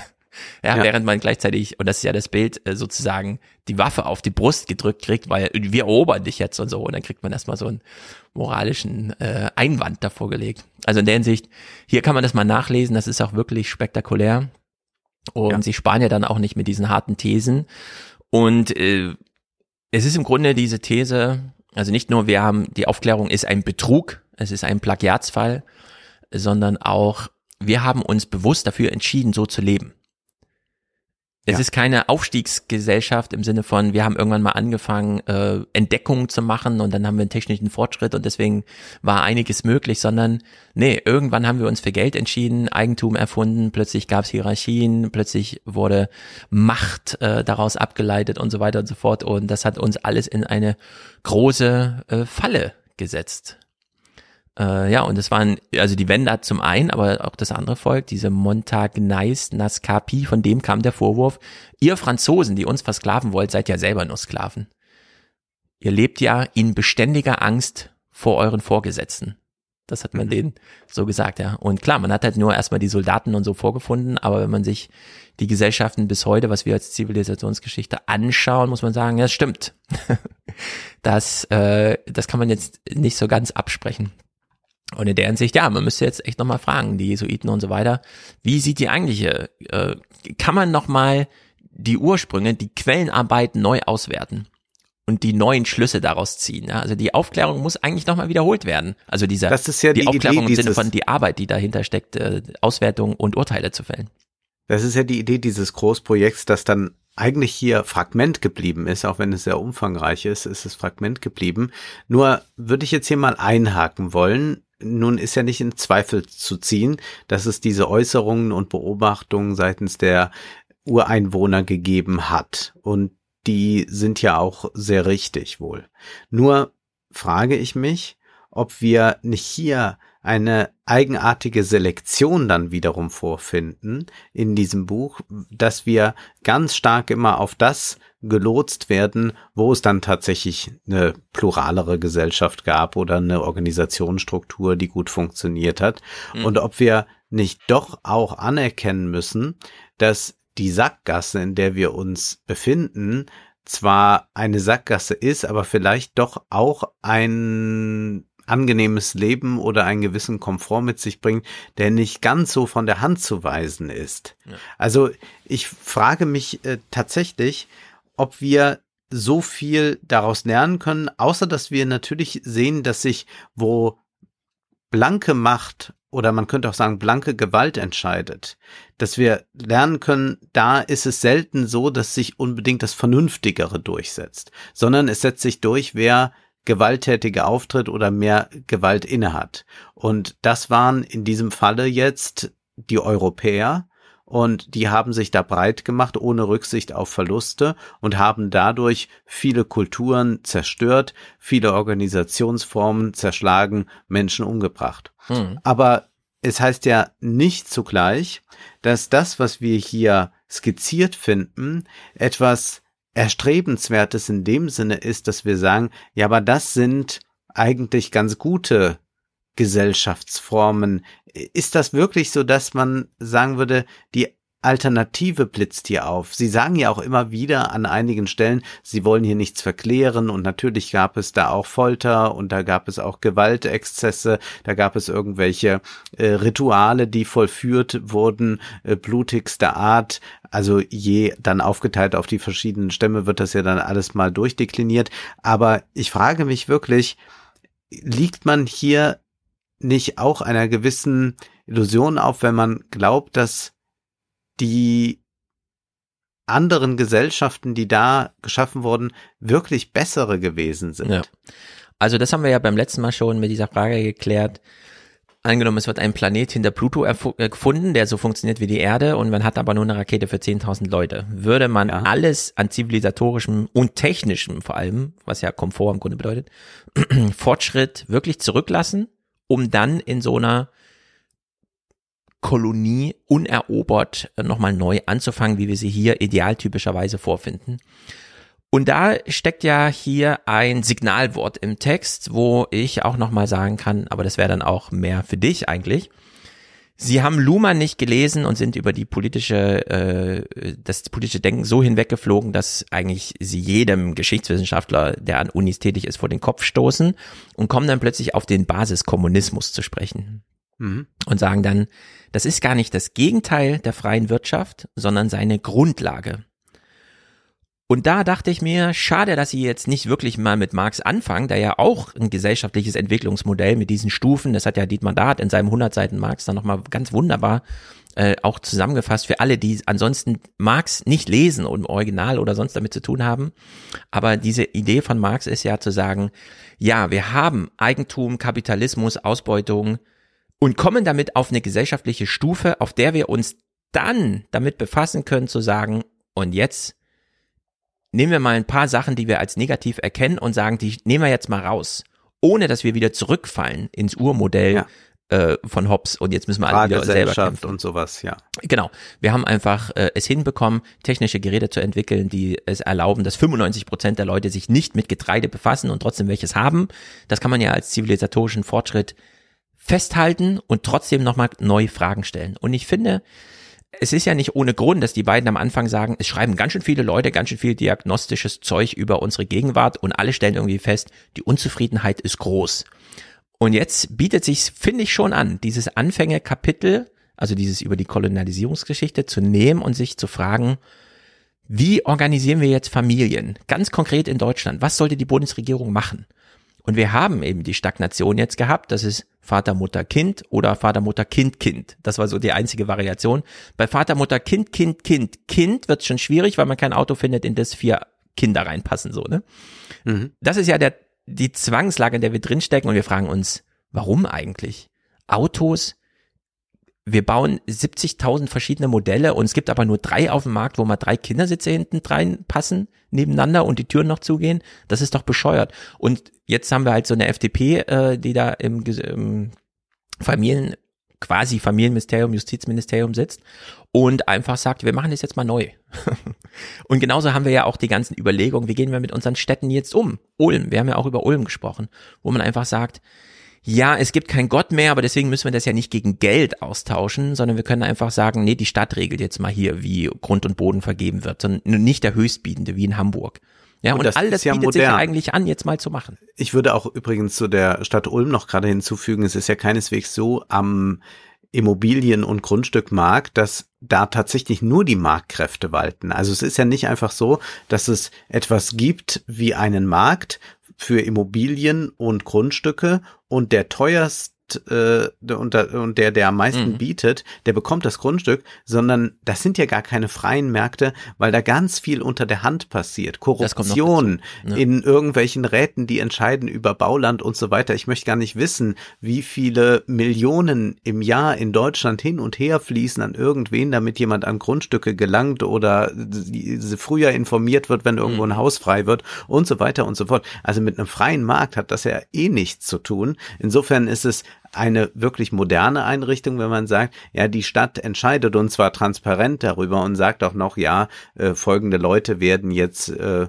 bevorzugt behandelt oder es gibt ganz klare Wartelisten, auf denen man steht und nicht, ja, wir sagen ihnen mal irgendwann Bescheid, aber man weiß nie, auf welchem Platz man da eigentlich ist. Also da kann man es eigentlich sehr gut äh, dran sehen, dass wir da überhaupt nicht in der Moderne sind. Also ich würde sagen, bei äh, Immobilienmarkt sind wir eigentlich in äh, einer Stammesgesellschaft, wie sie immer so äh, gezeichnet wurde, wie es sie offenbar nie gegeben hat. Also da, da ist tatsächlich so Horde und Gemeinschaft, wie man immer früher glaubte, wogegen jetzt hier Wenkroff und Graeber anschreiben, das ist da ganz stark vertreten. Und um auf diese Idee des Basiskommunismus zu kommen, es ist ja doch erstaunlich, dass sie Marx nur ein paar Mal erwähnen, aber eher despektierlich und dass sie nicht erkennen wollen, dass man jetzt, wie du es gerade skizziert hast, auf einer Wohlstandsgrundlage über die Gesellschaft nochmal anders nachdenken kann, denn das leuchtet mir bisweilen äh, bei diesen äh, dort geschilderten Gesellschaften aus der Vergangenheit nicht so ein, dass da eine materielle Überflussgesellschaft vorherrschte, wo man dann frei über alles Mögliche entscheiden konnte, sich treffen konnte und so weiter. Das kann ja nicht gewesen sein, sondern wir wissen ja, äh, da tatsächlich, das mag hin und wieder ganz gut organisiert gewesen sein. aber Das wird sicherlich nicht so gewesen sein, dass das in irgendeiner Weise mit dem Wohlstand, den wir heute erreicht haben, vergleichbar ist. Und dass da äh, aufgrund einer so niedrigen materiellen Grundlage eine wirkliche Freiheit in Form von Entfaltung stattgefunden haben soll, das ist mir doch etwas äh, schleierhaft, denn ich glaube, äh, unterschätzt wird, dass man für die Reproduktion des eigenen Lebens und der Familie und so weiter doch sehr viel Zeit und Kraft aufbringen musste, um damals zu existieren, als normaler Mensch, sage ich Mhm. mal, der nicht irgendein spezieller Herrscher war. Und da ist doch eine gewisse Verklärung, äh, die ich mir nur so erklären kann, dass äh, Graeber und äh, Wengroff ja tatsächlich so ein bisschen diesem Postwachstumsgesellschaft, äh, wir müssen mal äh, auch mal wieder gucken, ob wir unser Brot nicht selbst machen können und so, dass sie doch ein bisschen dieser Fantasie zu sehr anhängen, dass wir uns mal wieder alle selbst organisieren. Das war ja auch bei Occupy Wall Street sicherlich mhm. ein Problem dieser, dieser Organisation. Und wir beide sind ja, deswegen war ich so gespannt, was sagt Stefan zu diesem Buch. Wir beide sind ja doch Leute, die gute Organisation schätzen und eigentlich nicht am Nachmittag uns treffen wollen, um über die Wasserverwaltung abzustimmen, ja, genau. um dann äh, nachher zu diskutieren, wer die Früchte erntet, um dann am Abend nochmal irgendwas selbst einzumachen. Ja, und äh, damit, äh, das ist die blutige Wunde dieses Buches, ähm, denn da wird die Sozialität im Eigenwert nicht erkannt. Also dies ja. autopoetische System, das nach eigenen Regeln Sozialität gestaltet und wir Menschen sind dann sozusagen die Teilnehmer, jetzt ganz vulgär ausgedrückt. Also da fehlt einfach, da finde ich, ist man in Deutschland mit Luhmann und so sehr viel weiter. Aber sie kommen aus dieser handlungstheoretischen Sicht zumindest dann noch mit scharfen Thesen, wie zum Beispiel, dass sie eben wirklich sagen, und das ist ja dann auch im klaren Widerspruch zu dieser Idee, wie du sie auch äh, gerade nochmal in Erinnerung gerufen hast, die Menschen früher vor unserer Moderne haben nicht ihren ganzen Tag damit verbracht, ums Überleben zu kämpfen, sondern sie hatten Freizeit. Und die Freizeit wurde ihnen erst genommen, als sie dann ums Überleben kämpften und sich die ganze Zeit in Krisen stürzten. Und da muss man sagen, haben sie ja absolut recht, wenn sie sagen, die Demografie, die Klimakrise, wir reden zu Recht von menschengemachten Krisen. Das sind Krisen, ja. die haben wir selbst verursacht, Menschen vor uns, und jetzt müssen wir sie ausbügeln. Ohne uns als Menschen gäbe es diese Krisen nicht, mit allen Paradoxien, die dahinter äh, hängen. Und die zweite Handlungs, strenge handlungstheoretische Sicht, die eben systemtheoretisch eigentlich total banal und auch zu vernachlässigen ist, aber hier dann doch eine große Rolle spielt. Nämlich die Idee, Entwicklungsgeschichte bedeutet, am Anfang waren es ja nur wenige Menschen, also brauchte man auch nur wenig Getreide, aber irgendwann waren es ja ganz viele, also brauchte man ganz viel. Und damit brauchte man auch eine ganz komplexe Sozialstruktur. Bis hin zur Frage, müssen wir uns jetzt die ganze Zeit mit allem befassen oder können wir Repräsentation und so weiter, da war ja auch Rousseau so ein ganz großer, also wenn repräsentiert werden muss, dann ist eh vorbei, der Mensch muss so richtig direkt demokratisch, so mal vulgär ausgedrückt, dran teilnehmen können. Und dem widersprechen sie ja und sagen, nee, Größe ist gar nicht das Ding, äh, denn, und das Ulmer Beispiel zeigt es ja, diejenigen, die betroffen sind von dem Ulmer Modell, also die Häuser im Angebot haben und die Häuser kaufen wollen, das sind ja nicht viele Menschen. Das sind ja hier ein paar hundert und da ein paar hundert. Und die könnte man ja auch durchaus an einem Wochenende in einen großen Gemeindesaal bringen und eine Immobilienbörse veranstalten. Also die könnten das auch mit sich klären. Gut, in diesem Falle mag das stimmen. Aber gehen wir mal auf unsere aktuellen Fälle. Wir brauchen Masken, wir brauchen Tests und diese Tests müssen auch vielleicht noch innerhalb von 24 Stunden mal hm. ausgewertet mhm. werden, wäre ja schön. Da ist ja Organisation das A und O und das muss auch ganz groß organisiert werden. Also da können wir jetzt nicht mal gucken, ob sich da jeder Ort nochmal selbst zusammenrauft in irgendeiner Weise. Das mag auch in den kleinen Strukturen stattfinden, aber wir brauchen ja da einfach flächendeckend eine Organisation ja. dessen. Und was ich bei den beiden Autoren doch vermisse, ist, dass sie das anerkennen, dass das eigentlich sehr gut ist, wenn Prozesse zentralisiert und anonymisiert stattfinden. Und ich habe manchmal bei ihnen den Eindruck, dass sie uns zwar aufzeigen wollen, dass es keineswegs so war, dass man nur in kleinen Horden und Gemeinschaften sich selbst organisieren konnte, sondern dass das auch größer möglich war, dass sie aber verkennen, dass wir es dann heute mit doch nochmal bedeutend mehr Menschen ja. zu tun haben. Also das ist einfach extrem viel mehr als das, was dort geschildert wird. Da geht es dann um Städte von 5000 oder 10.000, aber wir haben jetzt auch einfach Städte, die 500.000 Einwohner haben, ja. Dann muss ich doch mich fragen, was ist damit gewonnen? Also was wäre damit gewonnen, wenn wir da in irgendeiner Weise basisdemokratischer das organisiert hätten oder äh, jeder ein bisschen mehr da mitmachen müsste? Ich, also ich ver verstehe diese Art der Gemeinschaftsidee, die da äh, ja. aufscheint, nicht so recht. Also diese Idee einer fast wärmenden Gemeinschaft ist mir eher fremd. Und ich habe auch da wenig Verständnis äh, für, wenn man äh, zum einen äh, zwar so ganz genau ist, was jetzt die Darstellung der Indigenen anbelangt, dass man aber dann dort so merkwürdig ungenau wird, wo es dann darum geht, naja, aber wie will man dann eine Gesellschaft mit zum Beispiel 80 Millionen Deutschen vernünftig organisieren? Hm. Wer Gesellschaftstheorie findet, äh, sucht, findet bei in diesem Buch nichts. Die Funktionsweise von Geld, die Bedeutung einer Wahrheitskommunikation in der Wissenschaft und wie sie legitimiert wird, wie Macht funktioniert, die Anbindung ans Recht. Ich meine, in Deutschland studieren so viele Leute äh, Jura und haben die Gesellschaft aus dieser Jura-Brille im Blick und finden bei Grabber und Bancroft nichts dazu, äh, während sie gleichzeitig sagen, aber das ist doch das Grundlegende der Vergesellschaftung. Und wir sagen, ja, das stimmt. Die Mhm. ganze Positivierung begann übers Recht und dann hat man das äh, sozusagen als Prinzip auch hochgeholt und gesagt, ja, es können auch wissenschaftliche Wahrheiten wie ein Richterspruch funktionieren, wenn nur die Legitimation eben ein bisschen anders dann funktioniert und pipapo. Wie setzt man Recht durch? All diese Fragen, all dieses gesellschaftstheoretische, da muss man dann zwei Bände des Gesellschaft der Gesellschaft lesen.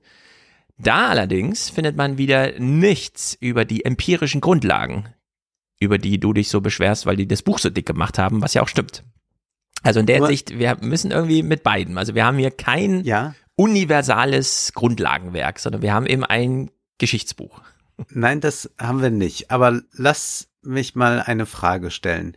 Glaubst du, dass es stimmt, dass es nicht so sehr auf die Verteilung und Organisation von Ressourcen angekommen ist, sondern wichtiger ist die Frage, kann man entscheiden? Ich habe den Eindruck, dass das nicht stimmt.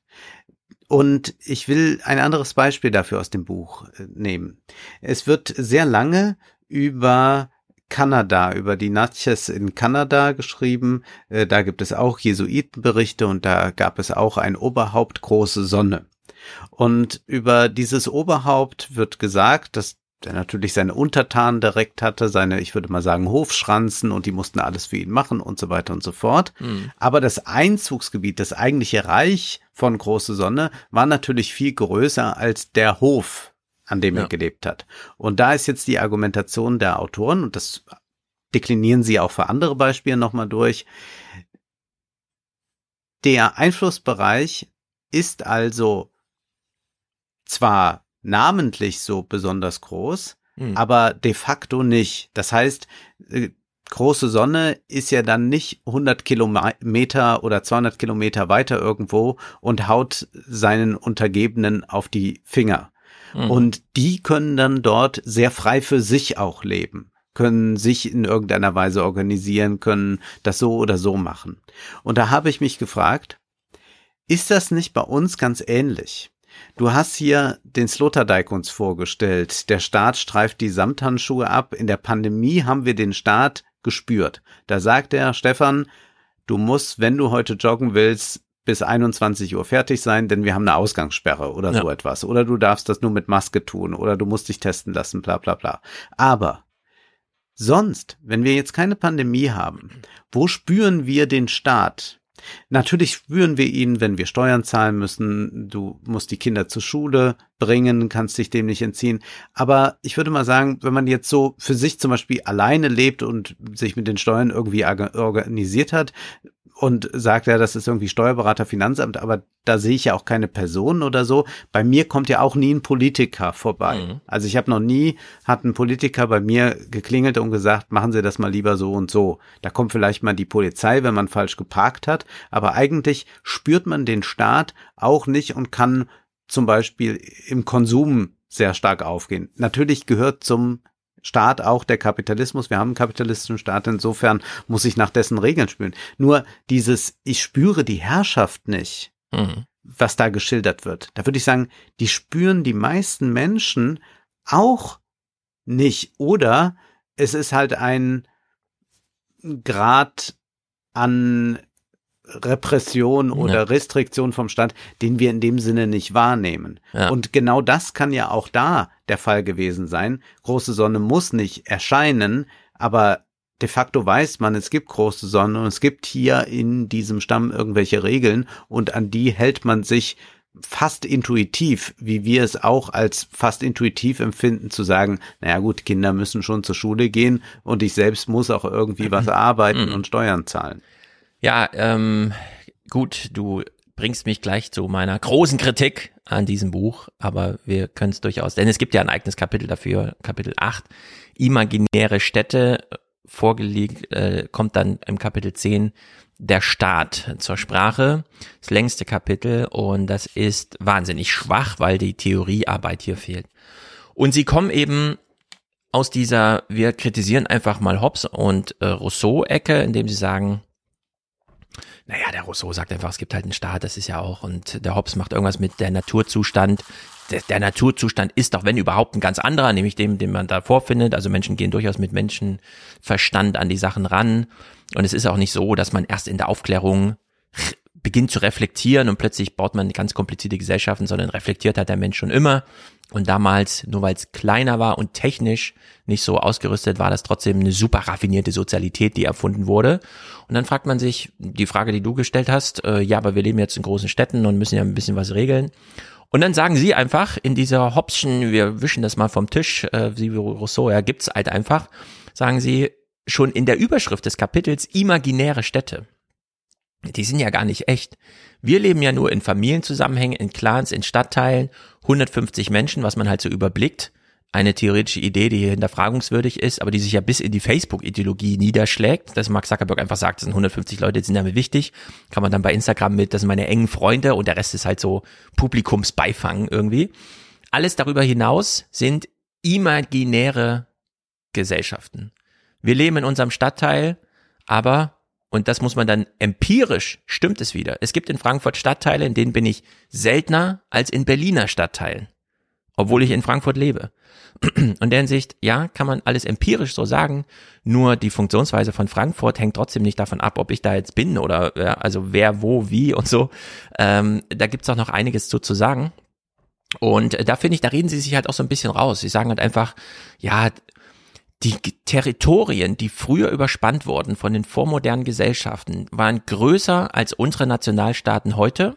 Dann fragt man sich ja, wie haben sie funktioniert? Und dann sagen sie einfach Freundschaftsnetzwerke. Ja, also einfach ihr Begriff sind halt Freundschaftsnetzwerke. Man kommt so rum, sagt dann, ich bin so und so, und dann wird man da aufgenommen und kriegt irgendwie Kost und äh, Logis und ja, Essen und was, und dann lebt man halt so weiter. Da fragt man sich, ja, aber da, da gibt's doch noch ein paar Fragen, die man echt mal klären müsste. Und die werden aber hier nicht aufgegriffen. Sie kommen dann, und das, ja, da kommen dann immer nur die Thesen so zum Vorschein, indem sie sagen, ja, der Mensch hat eigentlich immer ziemlich frei, auch regional, supermobil gelebt, bis er die Stadt erfunden hat. Plötzlich hat er nur noch auf acht Kilometer Radius gelebt. Äh, Und dann schließen sie halt so Thesen an, die ich wieder faszinierend finde, aber die halt wirklich keine Frage klären. Wie zum Beispiel, haben wir die Städte erst gegründet, nachdem wir landwirtschaftlich dafür bereit waren, die Städte zu versorgen? Oder, und das ist dann ihre Gegenthese, nee, die Städte haben sich erstmal gegründet und aus der Notwendigkeit heraus gab es dann einen landwirtschaftlichen Fortschritt.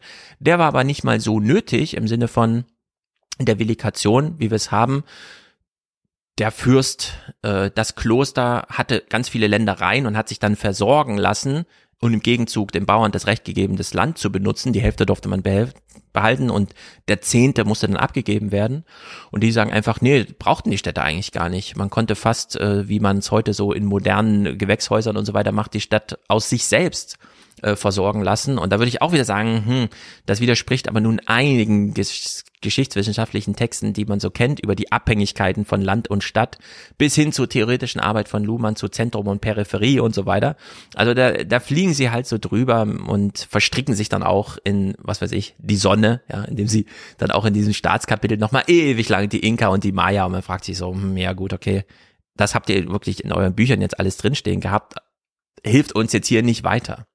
So, Genau. ne? also das ist dann schludert das Buch so ein bisschen vor sich hin. Das muss man Und das hätte es gar nicht so nötig, denn ich finde andere Thesen viel interessanter und auch viel stichhaltiger und die geben einem ja zu denken und eigentlich ist die Menschheit einem ein viel größeres Rätsel nach dem Buch und das will ich als Kompliment verstanden wissen, denn es gibt ja diese Auseinandersetzung nun mit Harari an zwei Stellen und Harari sagt ja, ja, wir müssen uns die frühen Menschen da, die da gelebt haben, also die Stämme, von denen wir fast nichts wissen und die untergegangenen Reiche, ja, im Prinzip so als äh, bessere Schimpansen, als Bonobos oder so vorstellen. Mhm. Also er ist ja da sehr abwertend und die These von Wengroff und Graeber ist ja, und da liefern sie auch gewisse Anhaltspunkte, der Mensch war, als er dann Mensch wurde, hatte ja das Gehirn, das wir heute auch haben. Das heißt, mhm. das waren nicht Menschen mit anderen Gehirnen, die in irgendeiner ja. Weise schlichter waren oder die nur in eine Richtung dachten oder sonst was. Du hast es ja mit der Redegewandtheit schon erwähnt. Es heißt hier ganz klar, verabschieden wir uns von der Kindheit des Menschen und sehen wir ein, dass unsere früheren Vorfahren uns nicht nur kognitiv, sondern auch intellektuell ebenbürtig waren. Höchstwahrscheinlich hatten sie genauso heftig wie wir mit den Paradoxen von Sozialordnung und Kreativität zu kämpfen und verstanden sie wenigstens die nachdenklichsten unter ihnen genauso gut, als auch genauso wenig wie wir. Sie waren sich vielleicht mancher Dinge mehr oder anderer weniger bewusst. Sie waren weder unwissende Wilde noch weise Söhne und Töchter der Natur. Sie waren, wie Helena Valero von den Yanomani sagte, einfach nur Menschen, genau wie wir, genauso wahrnehmungsfähig und genauso verwirrt. Ja. Und daraus lässt sich ja schon die Frage ableiten, wieso hat es so lange gedauert? Also warum sind oder hat es gar nicht lange gedauert? Du merkst, jetzt habe ich gerade selbst äh, teleologisch gedacht. Also ich äh, wollte jetzt noch hinzufügen, warum hat es so lange gedauert, bis wir hier über äh, was machen wir hier gerade? Zoom, über Zoom miteinander mhm. sprechen und einen Podcast aufnehmen, den dann bald ganz viele ja. hören können. Aber das wäre ja schon wieder die Fortschrittsgeschichte und hier würden sofort Wenkoff und Graeber sagen, nee, es hat ja gar nicht lange gedauert. Nee, die haben ja auch Podcast vielleicht gemacht, nur in einer anderen Art, die Azteken. Ja. Sie sagen ja ganz konkret und auch häufig in dem Buch, es hat nicht lang gedauert und wenn man meint, es hätte lang gedauert, dann muss man sagen, sie haben sich halt bewusst dagegen entschieden. Ja. In diesem Sinne modern zu leben. Es flammte ja immer mal auf.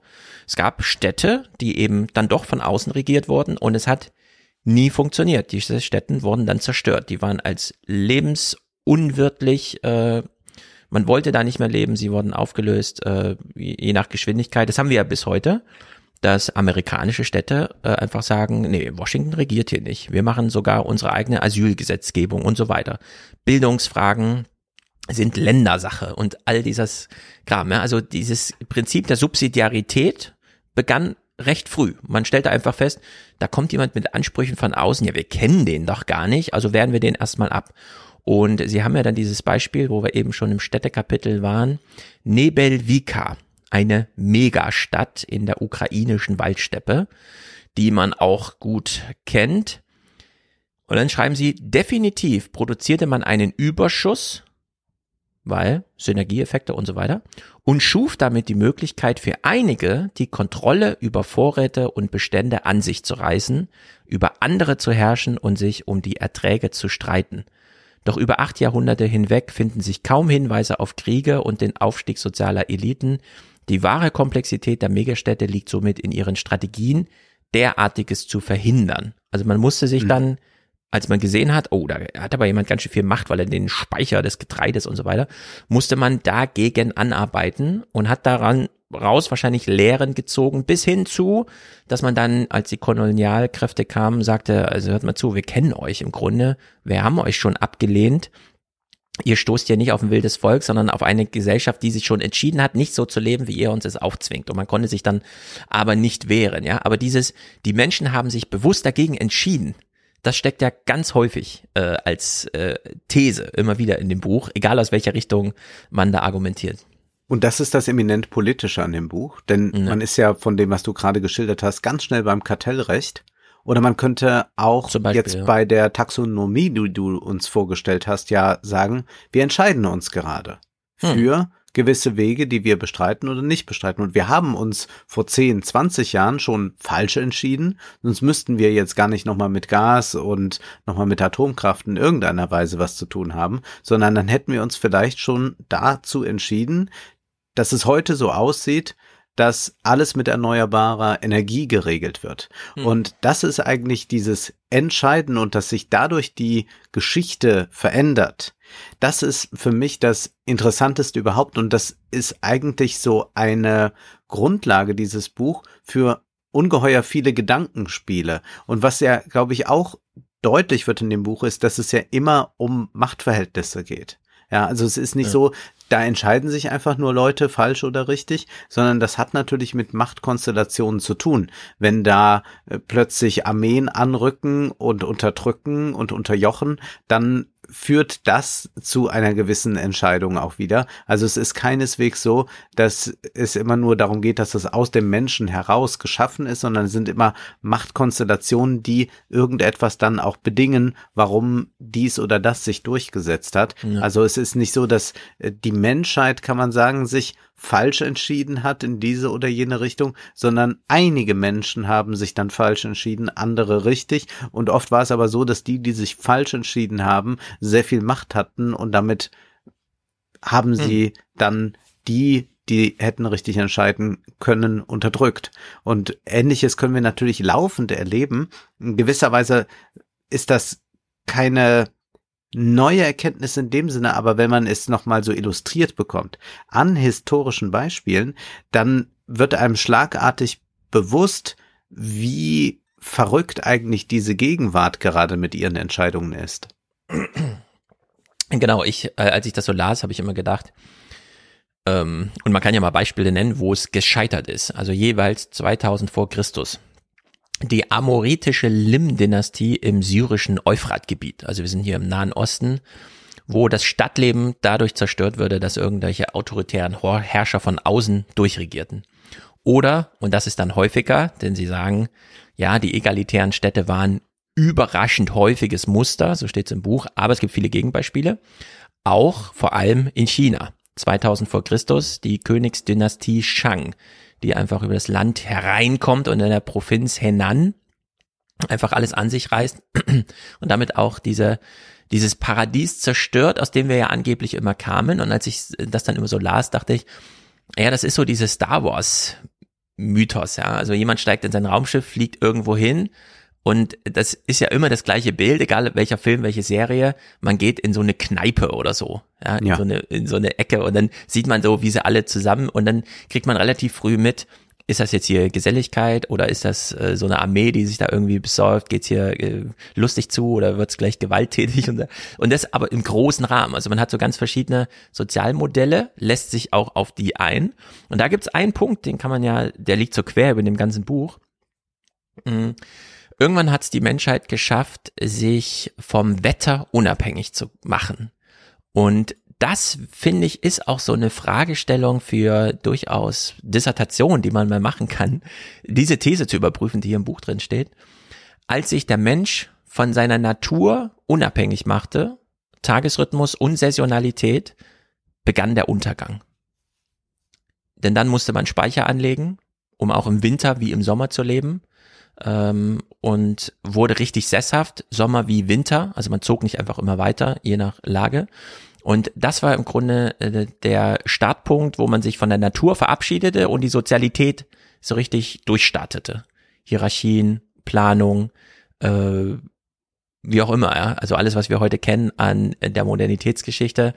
Äh, äh, der Holocaust war nur möglich, weil es unglaublich viel Bürokratie gab, bis hin zur Wannsee-Konferenz und so weiter, wo man ganz nüchtern das einfach mal durchgegangen ist. Ja, und das äh, finde ich, ist irgendwie so eine These, die, äh, über die man mal äh, reden könnte. Sie ich würde halt sagen, dass der Mensch schon immer mhm. aus der Natur herausgeht. Also ich weiß nicht, was dieses sich vom Wetter unabhängig machen. Also was ist das für ein, wann ist dieser Punkt wirklich erreicht? Jetzt kann man sagen, ja, wenn der Kornspeicher angelegt wird, wenn man dann nicht das erntet, was jetzt gerade zu pflücken geht. Aber sobald man den Regenschirm aufspannt, mhm macht man sich von der Natur unabhängig. Denn man könnte sich auch nass regnen lassen, macht's aber aus irgendwelchen Gründen nicht. Und der Ja, vom Regenschirm zur Zentralheizung ist nur ein kleiner. Da sind wir sicherlich noch nicht beim Geoengineering, aber Mhm. ich würde da als äh, Vertreter der Zivilisation und Ja. der verzärtelten Zivilisation möchte ich hinzufügen, doch ganz klar meine Bedenken äußern, was das denn da eigentlich meint. Mhm. Also im vierten Kapitel, für alle, die jetzt sich denken, oh, das klingt interessant und ich wollte ja eh Promotion schreiben. Sie reden von der, Zitat, ganzjährigen hierarchischen Sozialordnung, die plötzlich über die Menschheit kam. Und sie sagen sogleich noch in diesem Satz, das ist die Sackgasse. Und im nächsten Satz sprechen sie von der Stagnation durch die Unabhängigkeit von der Natur. Darf man nicht falsch verstehen. Sackgasse und Stagnation bedeutet, meint hier nicht genau das, was man auch als Gegenteil, und das, damit könnte man dann spielen, aufzuziehen ist, nämlich, dass die Unabhängigkeit vom Wetter, also zum Beispiel ein Getreidefeld winterfest zu machen und im nächsten Jahr wieder zu benutzen und dann also im Winter auch da zu bleiben, aus dem Speicher zu leben, den Speicher anzuhäufen, darüber Macht zu generieren, wie auch immer, dass wir hier den Startpunkt haben, ab dem, und das ist so 18. Jahrhundert, die Menschheit tatsächlich nur noch damit befasst war, ihren eigenen Lebensunterhalt zu bestreiten. Schon allein, weil irgendwann das Überleben gesichert war und man sich nur noch im Wettbewerb mit anderen Menschen sah und die Natur zum Werkzeug wurde. Äh, Und da, also das machen sie als ganz großen Punkt. Äh, Die Aussage, der Getreideanbau sei für den Aufstieg solcher Staaten verantwortlich gewesen, käme der Behauptung gleich, die Erfindung der Infinitesimalrechnung, wie auch immer im mittelalterlichen Persien, habe die Entwicklung der Atombombe angestoßen. Also da greifen sie so vulgär diese Ideen, die wir davon so haben, auf. Machen sich aber nicht ganz frei davon. Und da finde ich, kann man dieses Buch äh, wirklich mal hinterfragen und diese These aufgreifen. Äh, Ja. Inwieweit wir diese Art Säkularisierung von der Natur als zweiten Schritt. Die Aufklärung, unsere Aufklärung ist ja äh, das Zurücklassen von Gott und die Selbstfindung der Menschheit. Und ob man hier die also die, die gleiche T Arbeit, Gedankenarbeit nochmal machen kann, aber nicht Abwendung von Gott, sondern wirklich Abwendung von konkreter Natur, die anders als der imaginierte Gott, so ein paar Rituale und so weiter, von der Natur war man ja wirklich materiell abhängig. Also wenn das Getreidefeld nicht funktionierte, ging es halt nicht. Aber irgendwann ging es halt und dann, zack, ja, geht so die Zivilisationsrakete los. Kann man empirisch ganz fest verankern mit Bevölkerungswachstum und so weiter. Ja, also dass acht Prozent der Menschheit, 300.000 Jahre Menschheitsgeschichte jetzt gerade gleichzeitig leben, hat ja nun sehr viel mit Versorgungssicherheit zu tun und diese Versorgungssicherheit sehr viel mit, ja, dann müssen wir es aber jetzt auch mal juristisch regeln. Und damit wir das juristische klar regeln, müssen wir das jetzt auch politisch regeln. Also man hat ja im Grunde immer nur ungleich, äh, wie, soll, wie sagt man das richtig? Ähm, nicht Ungleichheiten, sondern äh, ja, so Hierarchien, sagen wir mal so, irgendwie eingefangen. Zuerst war die Eigentumshierarchie, Differenzierung. Manche hatten viel, manche hatten wenig. Dann wollte man das juristisch einhegen. Dann musste man das Juristische aber auf eine Regelbasis, also eine Legitimation aus sich heraus. Also hat man dann Politik und dann schließt sich der Kreis, wenn man in Korruption denkt und sagt, ja, aber mit Eigentum kann man ja auch die Macht, und das sagen sie ja ganz deutlich am am Ende des Buches, Eigentum bedeutet Macht. Ja. Das ist ja eins der ganz großen Schlüssel, ja, den sie so uns da lassen für, wie wir jetzt die Gesellschaft beobachten sollen. Und ich finde, aus diesem Konglomerat kann man noch mal äh, ein paar Fragestellungen entwickeln, weil ich finde diese These von, und das gibt's ja häufiger, der Krieg und Krieg oder diese Schlacht wurde so entschieden, weil es halt durch Zufall gab's Nebel, ja. Napoleon konnte sich da gut verstecken im Wald, weil es war halt Nebel. Also da ist ja völlig gesetzt, dass man sagt, ja, da hatte das Wetter einen echten Einfluss. Aber dieses, äh, ja, das Klima. Äh, Sie sagen ja auch, man hat, konnte jetzt erst äh, die Zivilisation starten, weil es eben nur zwei Warmphasen in der Menschheitsgeschichte gab und in einer sind wir gerade. Mhm. Äh, ja, dass da auch das Klima eine Rolle spielt. Also in der Hinsicht äh, steckt da doch einiges im Buch drin, wo man es als inspirative Quelle für die eine oder andere Fragestellung mal nutzen kann. Ich will was ganz Lobendes sagen und das wird dich jetzt nicht besonders verwundern. Es gibt ja eine ganz kurze Passage zum Thema Tabak. Mhm. Und du weißt, am Abend rauche ich schon mal gerne eine Zigarette oder wenn die Bars geöffnet haben, dann auch eine Zigarre. Und da heißt es, Was Jesuiten aus dem Nordosten berichteten, scheint auch hier zuzutreffen. Sie glauben, also die Einwohner, dass nichts so geeignet ist wie Tabak, um die Leidenschaften zu besänftigen. Deshalb nehmen sie nie an einem Konzil teil, ohne eine Pfeife oder ein Kalumet im Mund zu haben. Der Rauch, so sagen sie, verleiht ihnen Weisheit und ermöglicht es ihnen selbst, die kompliziertesten Angelegenheiten klar zu durchschauen. Jetzt Graeber und Wenkhoff. Dies alles klingt verdächtig nach einem Kaffeehaus der Aufklärung und ist kein Zufall. Tabak etwa wurde um diese Zeit von den Siedlern übernommen und dann zurück nach Europa gebracht, wo er sich rasch wachsender Beliebtheit erfreute. Dort pries man ihn als Droge an, die in kleinen Dosen einzunehmen sei, um den Geist zu fokussieren. Offensichtlich fand hier keine direkte kulturelle Übertragung statt. Die gibt es im Übrigen nie. Doch, wie wir gesehen haben, wirkten die Ideen der nordamerikanischen Ureinwohner von der Befürwortung persönlicher Freiheiten bis hin zur Skepsis gegenüber Offenbarungsreligionen entschieden auch auf die europäische Aufklärung ein, auch wenn diese Gedanken wie das Pfeiferauchen im Laufe des Prozesses viele Veränderungen erfuhren. Hm. Wir haben diesen Diskurs im Übrigen auch in der Kunstwissenschaft, denn der Kunstwissenschaftler der alten Garde hätte natürlich gesagt, und dann gibt's die großen Meister, Dürer, Rembrandt und so weiter, und dann gibt es die, vor allem die moderne, also Leute wie äh, Braque oder Picasso, und dann hat man ja auch im Zuge der Postcolonial Studies und so weiter und so fort darüber nachgedacht, naja, wo kommen eigentlich diese Formen her? Und da sind doch sehr viele französische Modernisten mal nach Afrika gereist und so weiter. Und dann hat man sich plötzlich angesehen, welche Werke dort entstanden sind und inwieweit diese Werke dann oder ich möchte fast sagen, diese Formen migriert sind.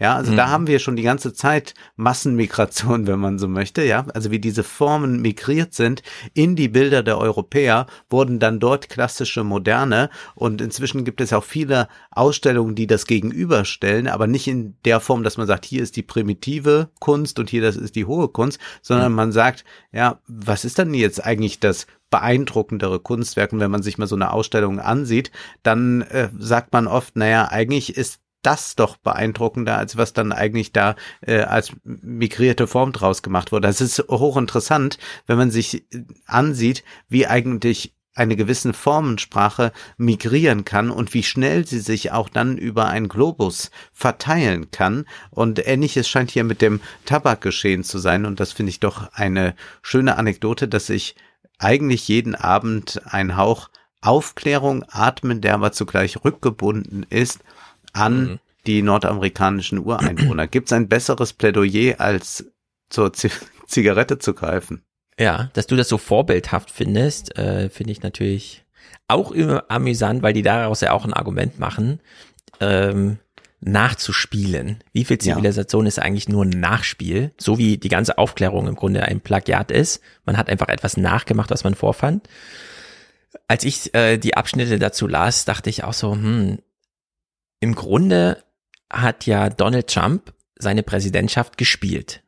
So wie er als er war als während Wir haben ja Bruno Marquez gelesen. Genau, ja. er, er hat dann gesehen, wie er vor der Kamera funktioniert, dachte sich, Präsidentschaft findet auch vor Kamera statt, also spiele ich ja einfach den Präsidenten.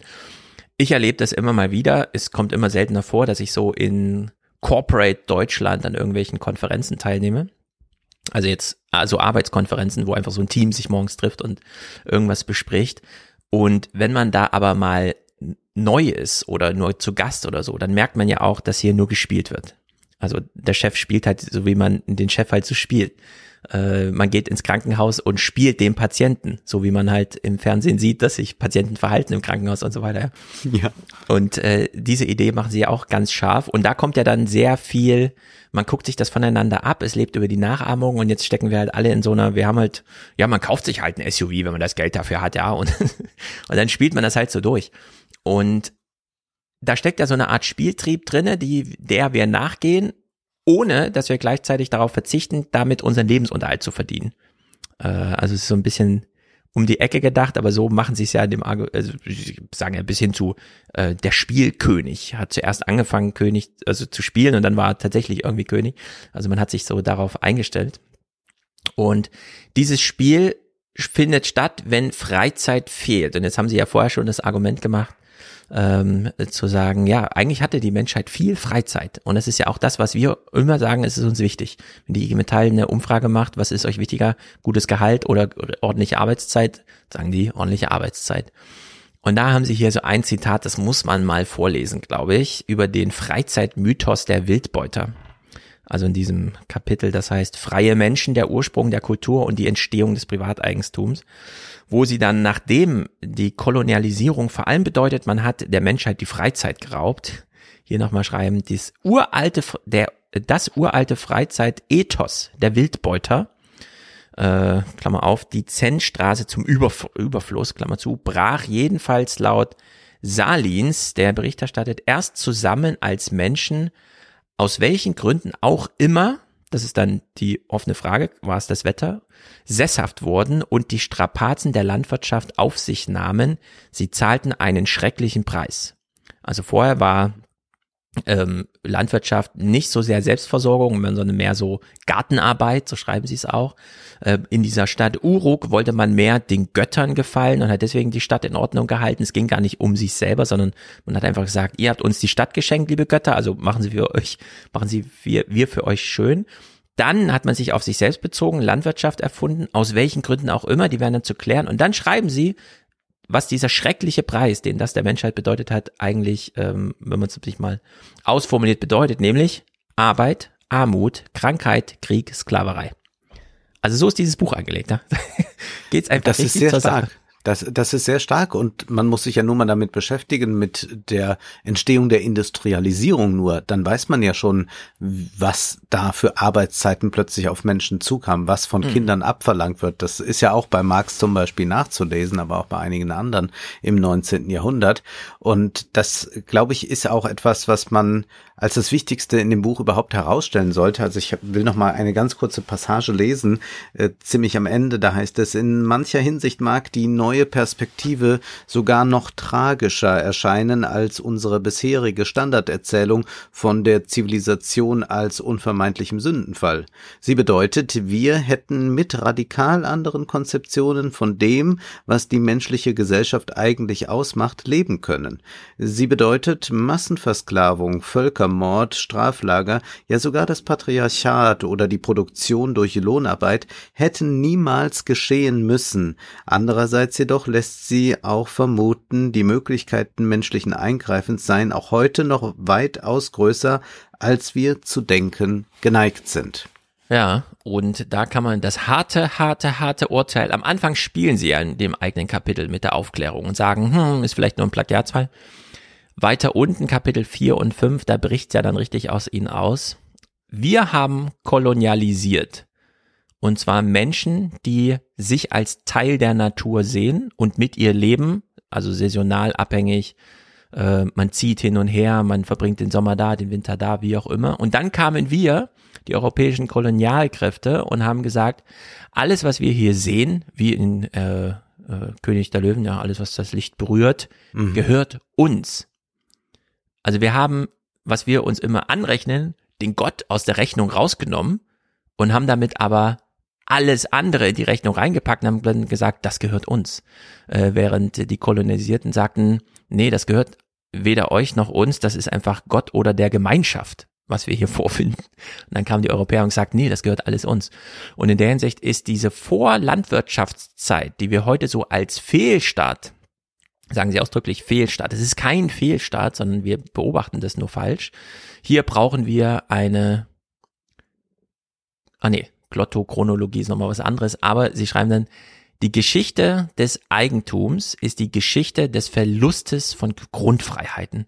Und damit klammern sie auch das ganze Buch. Am Anfang, äh, Ungleichheit, Ungleichheit, ja, schön und gut, gibt's viele Bücher, kann man auch drüber reden, aber das eigentliche Thema ist Freiheit. Und zwar nicht nur dieses Buches, sondern der Menschheitsgeschichte und wie wir sie verloren durch unsere falschen Anfänge. Also eigentlich ist die Zivilisation, wie wir sie haben, der Fehlstart der Menschheit. Man sollte, man hätte auch Reset draufschreiben können, ja, wenn man es politisch übertreibt. Ich denke schon, ja. Und wir brauchen vielleicht dieses Buch gerade deshalb, weil wir heute vor allem im Zuge von Corona so einen ganz vulgären Freiheitsbegriff im Diskurs vorfinden, der nur darauf abzielt zu sagen, ich als Konsument will aber jetzt noch mal richtig Spaß haben und alle anderen müssen darunter leiden und dass hier Freiheit vollumfänglich mal und ganz substanziell gedacht wird, das ist etwas, was absolut fehlt im Diskurs und was auch über so einen vulgären Liberalismus weit hinausgeht und auch hinausgeht über so ein bisschen, ach, wir treffen uns mal wieder alle in der Mitte der Gesellschaft, überwinden die Spaltung und äh, deine Freiheit muss da enden, wo meine beginnt und was mhm. weiß ich und aufhört.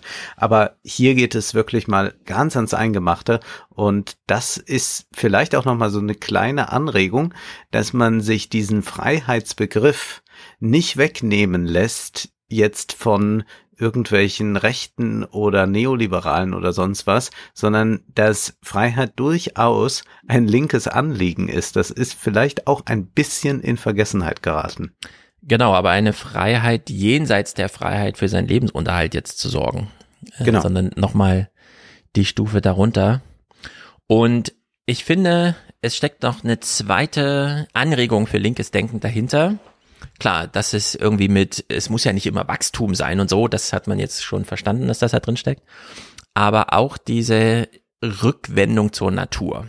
Du hast ja schon dich sehr despektierlich über die Natur geäußert woraufhin du auch schon YouTube-Kommentare geerntet hast, die nochmal darauf hinweisen, Natur ist ja nicht nur der Wald, sondern auch alles andere, was man so vor sich findet.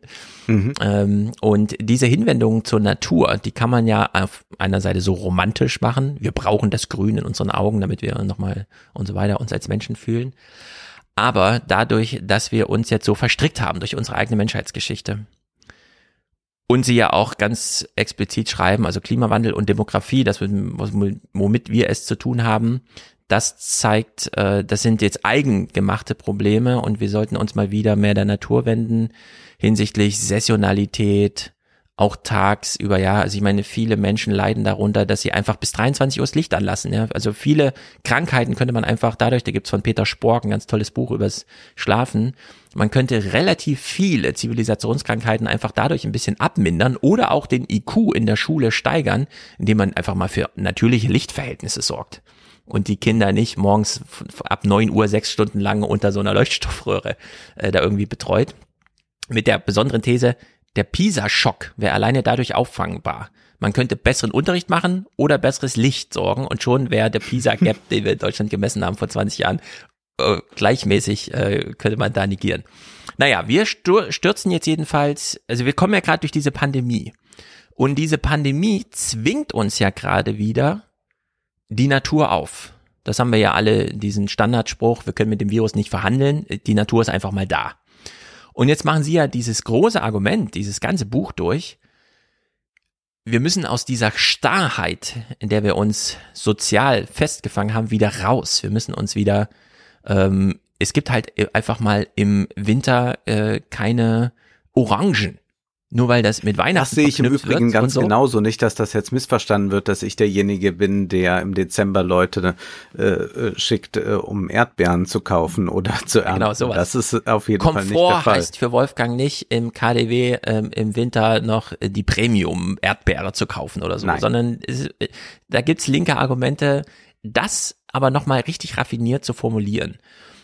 Und zwar zu sagen, wir haben jetzt Pandemie erlebt, wie wär's denn, wenn wir uns nicht nur, wenn uns die Pandemie, äh, wenn uns die Natur mit dem Tode bedroht und nicht auf Verhandlung einlässt, einfach mal ein bisschen der Natur ergeben.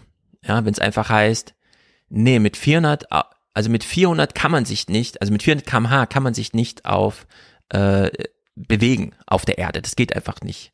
Äh, und die Idee von, naja, dann bauen wir mit unserem Steuergeld eine Straße und irgendein tschechischer Milliardär fährt halt trotzdem mit 450 kmh da drüber, dann sehen wir daran, das geht so nicht. wir müssen uns hier wieder der Natur ergeben. Ja, da gibt's natürlich ganz viele Beispiele, angefangen bei Harald Lesch, der sagt, also die Begegnung des Klimawandels bedeutet als allererstes mal Strom sparen. Nicht neue Stromquellen finden, ja, sondern einfach mal keine Energie mehr in diesem Maße benutzen. Es ist einfach viel zu viel.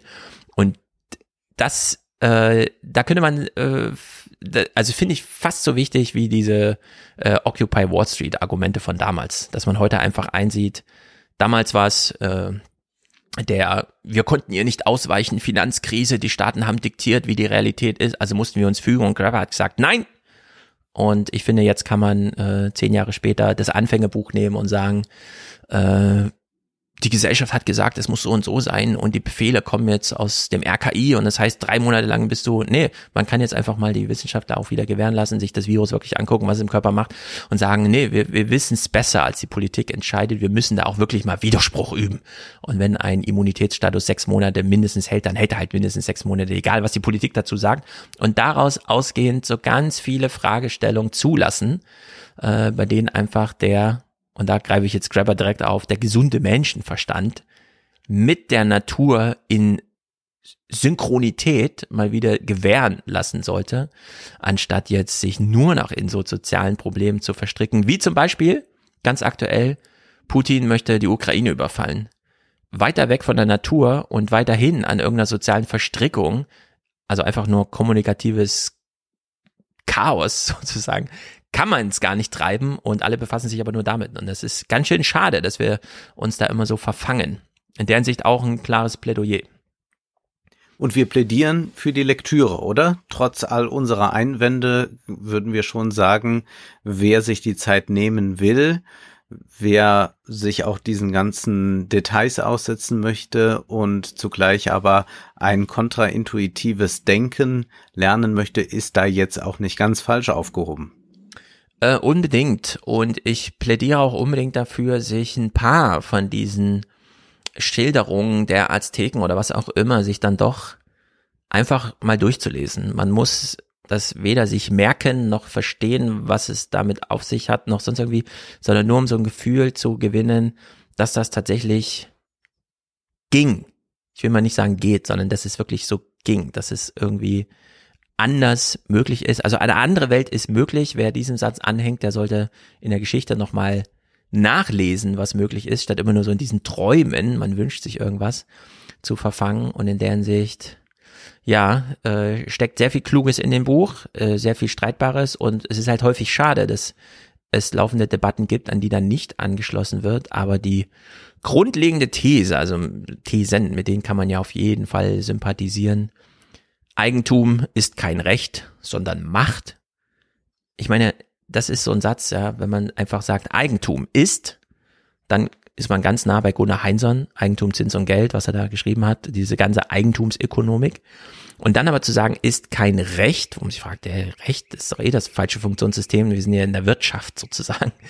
Und dann sagen die aber einfach, nee, es ist sogar Macht. Also die blenden der Wirtschaft komplett aus und sagen Eigentum, hm. Recht, Macht das ist so grundlegend, da kann man jetzt so viel, ja, wenn man Gesellschaft der Gesellschaft, Luhmann und so weiter da im Hinterkopf hat, könnte man jetzt so viel daraus ableiten, sich an Fragen stellen, zulassen oder überhaupt nur mal diese These annehmen, Eigentum ist gefährlich. ja, dass man das einfach mal ernst nimmt und sich dann fragt, wo ist es am gefährlichsten? Da packen wir mal als erstes an. Und dann ist man ganz nah bei Immobilien und so weiter und so fort. Naja, und ansonsten für alle, denen das Buch zu lang ist, würde ich sagen, dieses zweite Kapitel über die Kolonialisierungsgeschichte, das ist ja fast ein eigenständiger Text eigentlich. Den kann man ja fast, äh, ich habe jetzt die Tage äh, den Benjamin von Stuttgart-Bacher bei Nils in der Nils Buckelberg-Erfahrung im Podcast gehört, wie er ähm, über sein eigenes Schaffen spricht und dann immer wieder die Kritik von Leuten bekommt, die ihm sagen, wieso hast du das in ein Buch geschrieben? Das hätte doch für drei gereicht. Ja, also wenn man so mit so Ideen ineffizient umgeht. Und ich finde, wenn David Crabber hier gesagt hätte, hm, hör mal zu, dieses Kapitel über die Kolonialisierung machen wir mal unter eigener Überschrift.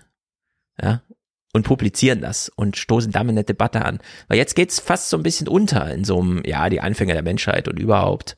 Und ja. dann ist man schon verfangen in so einer, ist das jetzt zu scharf formuliert? Geht's hier zu politisch zu? Ist das zu viel Ethnographie? So ein bisschen schade, dass dieses Kapitel da drin so ein bisschen verschlungen wird von seinem eigenen Buch. Aber das lohnt sich dann wirklich mal zu lesen, glaube ich. Anfänge ist eine hervorragende Diskussionsgrundlage und ein sehr streitbares Buch. Es lädt dazu ein, kontraintuitiv nicht nur über unsere Anfänge, sondern auch über unsere Gegenwart nachzudenken.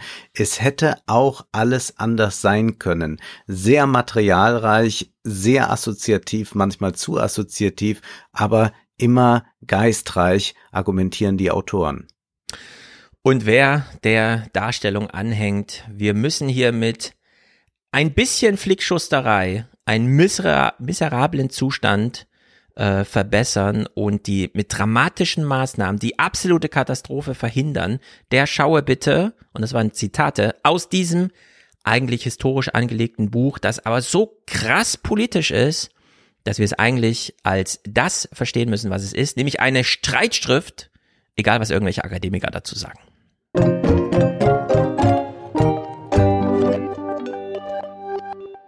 Verschickst du eigentlich noch GIFs oder hast du jemals GIFs verschickt? Also Natürlich. diese Graphics Interchange Format. Ist Ich das bin ein was? Emoji-Guy.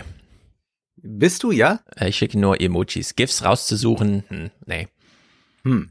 Ja, du bist dann jetzt schon wieder an der Speerspitze des Fortschritts, denn es gab in Weiß einen Artikel, GIFs are for Boomers now. Und ja, das ist auch die These.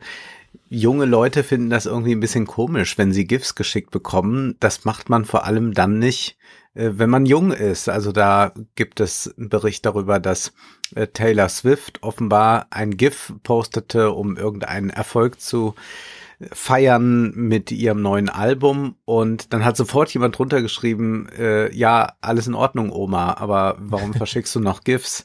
Naja, es heißt in dem Artikel, GIFs mögen derzeit uncool sein, aber das bedeutet nicht, dass sie unpopulär sind. Zu Beginn der Pandemie meldete die GIF-Bibliothek Giphy oder Giphy, Giphy sagen wir lieber, das erinnert Giphy, uns ja. so sehr an äh, Berlin.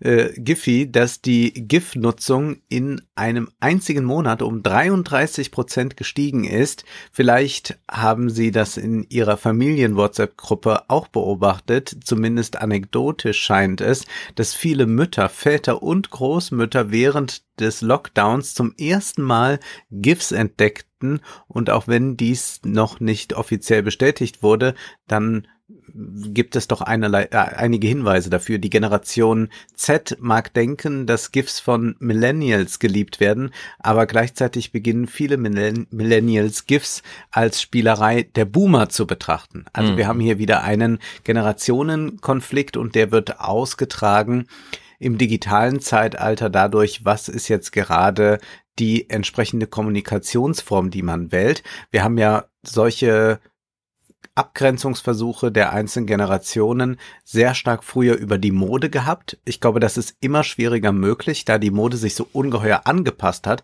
Das heißt, was du jetzt gerade trägst, kann ja auch genauso ein 14-Jähriger oder ein 22-Jähriger tragen Ja. oder könnte auch ein jung gebliebener 75-Jähriger tragen. Da gibt es eigentlich keine großen Unterschiede. Jetzt gibt es vielleicht paar Trendmarken und paar so außergewöhnliche Sneaker, dass damit vielleicht nicht der 60-Jährige unterwegs ist. Aber doch gibt es da so eine große Angleichung, dass also die Distinktion stark darüber zu laufen scheint, wie man kommuniziert. Wir haben das, glaube ich, auch schon mal in dem Facebook-Buch äh, besprochen gesehen gehabt. Und zwar hat Mark Zuckerberg sich da unterhalten mit dem damaligen Instagram-Chef, glaube ich, per E-Mail. Mhm. Und Mark Zuckerberg hat noch die E-Mail geschlossen mit das, was ich jetzt auch zum Beispiel immer noch tue, indem man am Ende den Namen schreibt. Ja. Irgendwie Best Wishes Wolfgang oder so. Und das hat Mark Zuckerberg gemacht und damit war aber für die Instagram-Leute wieder klar, ich glaube, es war Instagram, ah ja, gut, der ist jetzt auch schon so ein, so ein älterer Herr, äh, der macht ja am Ende noch so eine Grußformel. Ja? Ja. Und genauso finden wir das jetzt hier auch mit den GIFs. Die Funktion hat Twitter 2016 eingeführt, dann auch äh, sehr schnell WhatsApp und iMessage, alles, alle die verfügen über GIF und Giphy, wurde ja von Facebook erst im Jahr 2020 gekauft und zwar für 21. 400 Millionen. Ach, 21 Oktober sogar. 21, 60 Millionen. Ja. Und gestern hat das Wiener äh, Gericht geurteilt, ja, ist zulässig. Die Briten stellen sich immer noch quer und so ist ganz komisch. Ich weiß gar nicht, in welchem Zustand das da gerade ist. aber als ich hörte, dass Facebook Giphy kauft, da habe ich auch so gedacht, naja, Mark Zuckerberg, der schreibt ja auch seinen Namen unter E-Mails. Mhm. Das war so ein richtiger Boomer-Move eigentlich. Linda Kay, Professorin für Cyberpsychologie, sagt, dass sie das gar nicht so sehr wundert, dass äh, GIFs jetzt bei der jungen Generation aus der Mode gekommen sind. Denn man kann ja inzwischen sehr leicht personalisierte GIFs versenden. Also GIFs war ja erstmal noch originell, als man vielleicht erst zum 20. Mal dieses eine GIF mit Leonardo DiCaprio erhalten hat, wo er dieses äh, äh, Cocktailglas in die Mhm. Höhe äh, hebt. Aber das hat sich ja dann doch schnell abgenutzt. Heute im TikTok-Zeitalter, wo wir diese Kurzformate gewöhnt sind und jedes Handy das alles kann, kann man doch selber gerade so ein GIF versenden. Also du schickst mir was, ich will mich bedanken in Form eines GIFs und zeichne selber da gerade irgendeine Grimasse oder was auf und schick dir das. Und das ist die jugendliche Form des GIF-Kommunizierens und damit löst man sich also von einer standardisierten äh, GIF-Datenbank, wo man einfach dann das eingibt, äh, heulendes Kind und dann bekommt man das entsprechende GIF. Man kann es ja selbst mal gerade nachahmen und das ist die neue Form, also wie man reagiert, wenn man dann selbst mal die Kamera einschaltet. Man braucht gar nicht mehr äh, dieses GIF, sondern kann das jetzt wieder individualisierter machen. Das ist zumindest eine These in diesem Weißartikel. Ich habe vielleicht fünf GIFs in meinem Leben versendet, mehr glaube ich nicht. Und ich werde es aber jetzt auch sein lassen, damit ich da nicht zum alten Eisen zähle, wenngleich ich aber auch keine Kurzvideos von mir aufnehmen möchte. Nein, äh, äh, ja, also ja, ich stimme dir natürlich zu. Aber ich wollte noch sagen, äh, zum Glück hat der Text am Ende noch abgebogen, denn ja, ähm, im iPhone, also das iPhone und auch die Android, die nehmen ja Live-Fotos auf. Also du kriegst ja für jedes Foto Ja. immer so ein zwei Sekunden Video. Das bietet sich natürlich sehr an, in ein GIF verwandelt zu werden. Und unter iOS gibt's unter den Kurzbefehlen eine App, die kaum jemand nutzt, die aber wahrscheinlich eine der spektakulärsten Erfindungen der modernen Menschheit ist auch GIFs herstellen ist dort standardmäßig schon vorgesehen. Also es gibt ein paar Kurzbefehle, die gibt Apple schon mit von Werksseite und das ist zum Beispiel das GIF erstellen dabei. Man kann also irgendwelche Bilder oder Videos, also Live-Fotos oder Videos, die man hat aus seiner Bibliothek auswählen, den Kurzbefehl durchlaufen lassen und hat dann ein GIF. Und so stelle ich auch ab und zu GIFs her. Das letzte, was ich in die Familie verschickt habe, war, wie meine Frau den Kindern vorliest, während sie gleichzeitig Hula Hoop macht. Und da habe ich sehr lang gebraucht, genau zwei Reifenumdrehungen abzuwarten, so dass es möglichst im Loop durchläuft, ohne dass man sieht, wo Anfang und Ende ist. Ah Also äh, es lohnt sich sehr, mit GIFs zu spielen, aber wie gesagt, nicht in den Boomer-Datenbanken rumsuchen. Also dass Facebook Giphy gekauft hat, fand ich, war äh, einfach bescheuert. da haben sie sich wieder rumgeschlagen mit irgendeinem Blödsinn und das ist einfach bekloppt.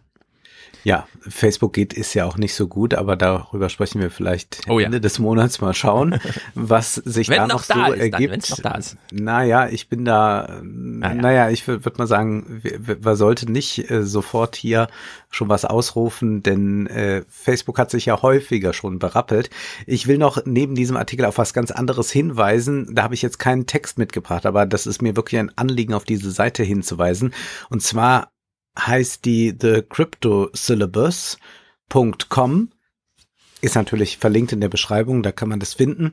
Und zwar auf dieser Seite erscheinen Interviews und Texte von Wissenschaftlern, vor allem Ökonomen aus aller Welt, die sich in irgendeiner Weise kritisch mit Kryptowährungen, Metaverse und NFT und allem, was damit zu tun hat, auseinandersetzen. Ich bin darauf gestoßen, weil ich ein Interview im Freitag las mit Edemilson Parana, der hat den Krypto-Hype in Brasilien untersucht und man kann sich denken, dass das unter Bolsonaro auch blüht. Und da war dann im Freitag ein Hinweis, dass das eine gekürzte Form eines Interviews ist, das bei The Crypto Syllabus erschienen ist. Und dann habe ich diese Seite geöffnet und es ist großartig, was da alles zu lesen ist. Also ich habe erstmal angefangen zu sichten. Adam Tooze ist da auch mit einem Text vertreten, viele, viele weitere.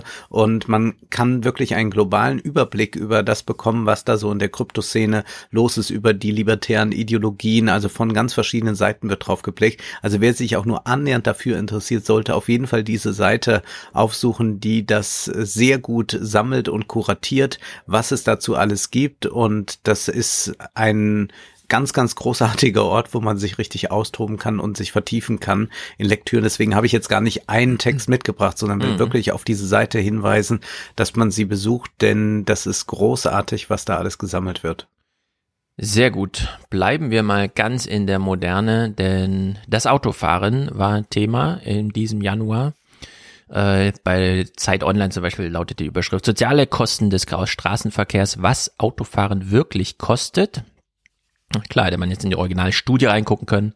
Mache ich hier auch nicht. Ich verlasse mich auf den Journalismus, der hat's gut aufgeschlüsselt. Demnach subventioniert die Gesellschaft jedes Jahr jährlich Autos mit im Schnitt 5000 Euro. Und wie man dazu kommt, Jessica Kies und Todd Littmann haben diese Studie dazu gemacht, um die Kosten eines 50-jährigen Autofahrerlebens anhand von 33 Faktoren zu berechnen. Und da geht's erstaunlicherweise nicht nur ums Geld, sondern Geld war nur dieser Aufhänger auch, auch für die Debatte. Aber auch beim Geld ist schon interessant. Typische deutsche Fahrleistungen sind 15.000 Kilometer, von denen ist man ausgegangen pro Auto. Das bedeutet für ein Opel Corsa, dass das Autofahrerleben 599.082 Euro kostet. Bei einem Mercedes GLC sind es bis zu 956.798 Euro, die dann jährlich runtergebrochen werden können. Da kommt ja die Zahl auch her. Bei diesem Mercedes auf 5.273 Euro. Ähm, die Kostenpunkte sind Luftverschmutzung, Landverbrauch, Infrastruktur, Lärm und dann kommt erst der Klimawandel. Luftverschmutzung alleine bei einem Corsa 1495 Euro im Jahr.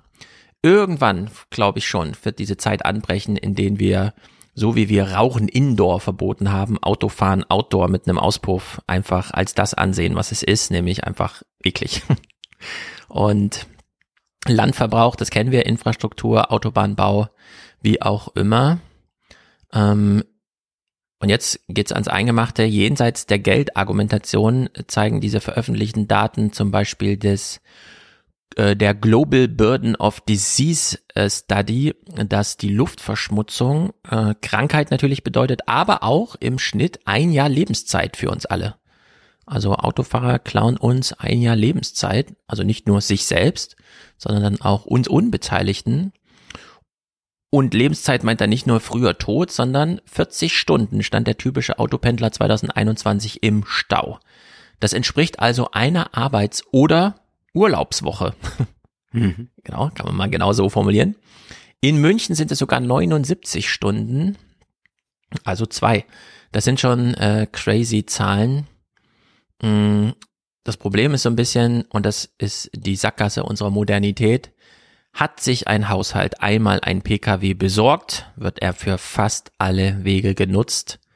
Und zwar, weil es so gewollt ist. Das ist das, der Erfolg des Marketings und ist natürlich ein echtes Problem. Und dann rechnen Sie es mal durch ähm, für das konkrete Leben, das ein Auto braucht, um zum Beispiel zur Arbeit zu kommen. Und die sozialisierten Kosten werden dann auf die Biografie als Last der Erwerbsarbeit draufgeschlagen. Zitat, würde ein ungelernter Arbeiter auch die gesellschaftlichen Kosten tragen, müsste er 60 Prozent seines Lebenseinkommens aufbringen, um einen Opel Corsa zu fahren. Also wir können uns das eigentlich gar nicht leisten. Und wir haben nur einen riesigen Subventionsbetrieb, der es ja auch immer intransparent und unsichtbar macht, dass wir das überhaupt alles haben. Und sie schlagen sogleich die Alternative vor. Alternativen wie ein Jahresticket für den ÖPV, ÖPNV in Kombination mit Carsharing und anderen Mili Mobilitätsangeboten sind natürlich weitaus günstiger. Also Aber nur, wenn es ausgebaut ist. Ganz genau. Und man könnte ja dieses ganze Geld, was eh in Bewegung ist, um das Autofahren zu subventionieren, was im Grunde Geld ist, das direkt dieser Autoindustrie zugutekommt, äh, einfach umwidmen. Das wäre auch so eine Idee für eine kommende Regierung. Und dann kann man es auch ausbauen. Also das sind ja unglaubliche Gelder, die da zur Verfügung stünden und ja, also fünf, allein die sozialen Kosten, 5000 Euro pro Person. Das ist schon eine Bahncard 100 für jeden. Und wenn tatsächlich Bahncard 100 mal in diesem Umfang gekauft werden, dann sind auch bei den Bahncard 100 Verkäufern extrem viel Gelder da, um irgendwas zu organisieren. Und wir wissen alle, man hat zwar dann die Möglichkeit, eine Bahncard 100 leer zu fahren, aber wer fährt wirklich zweimal die Woche von München nach Berlin? Also es ist dann sozusagen dieses Luxusgut, ständige Mobilität mit dem Topping, sie bleibt Möglichkeit, man muss sie gar nicht. Also man radiert diese einfach aus dem Kopf raus, dass man denkt, jetzt habe ich es ja investiert, jetzt muss ich es auch machen, sondern dann wäre es einfach gegeben, dass wir mobil sind und zwar unabhängig von irgendwelchen Autos und das, was es für unser modernes Leben bedeutet, nämlich, dass man, und das kennen wir ja an den Bildern, eine Häuserzeile komplett ausspart, um Parkgelegenheiten in einem Stock, also es ist ja nur ein Stock Park, ist ja Parken an der Straße, ja, das ist ja totale Landverschwendung eigentlich. Also in der Hinsicht, in die Richtung ich sehe das Problem und würde das auch gar nicht leugnen wollen. Ich frage mich nur immer, wie müsste Deutschland gestaltet sein, damit wir ohne Auto auskommen? Und damit meine ich jetzt nicht, wie lebe ich in der Großstadt ohne Auto? Die meisten Leute, die ich kenne, die in der Großstadt leben, haben kein Auto. Ja. Oder die haben noch ein Auto irgendwo in der Garage stehen und wenn die mal zu ihren Eltern fahren, dann fahren die da mal mit dem Auto hin, weil sie die Kinder mitnehmen wollen und was weiß ich was. Aber die meisten Menschen in Deutschland leben ja nicht in der Stadt oder nicht in Städten, die entsprechend so groß sind jetzt wie Frankfurt, Köln ja. oder Berlin. Und ich könnte zum Beispiel, auch wenn ich sagen würde, ich gebe alles aus für öffentlichen Nahverkehr, wie ich will. Also das wäre ja jetzt nicht äh, die Sache. Also wenn ich jetzt sagen würde, ich kaufe mir da alle Monatskarten, die es gibt, äh, alles, äh, was geht und kaufe mir auch noch eine Bahnkarte 100 wegen mir, mhm. dann würde ich trotzdem mit meinem Auto sehr viel weiterkommen, beziehungsweise könnte, wenn ich all diese Tickets hätte, damit oft gar nichts anfangen. Also ich fahre zum Beispiel jetzt diese Woche mir drei oder nein, vier Filme im Kino ansehen. Mhm. Da mache ich dann manchmal zwei zusammen auf einmal. Ich habe es damit im Kino zu tun, das im Industriegebiet liegt. Da komme ich nicht anders hin. Also ich könnte laufen, aber dann mhm. wäre ich halt eine Stunde unterwegs oder so. Das mache ich natürlich nachts, laufe ich nicht durch ein Industriegebiet. Aber es gibt keine andere Möglichkeit.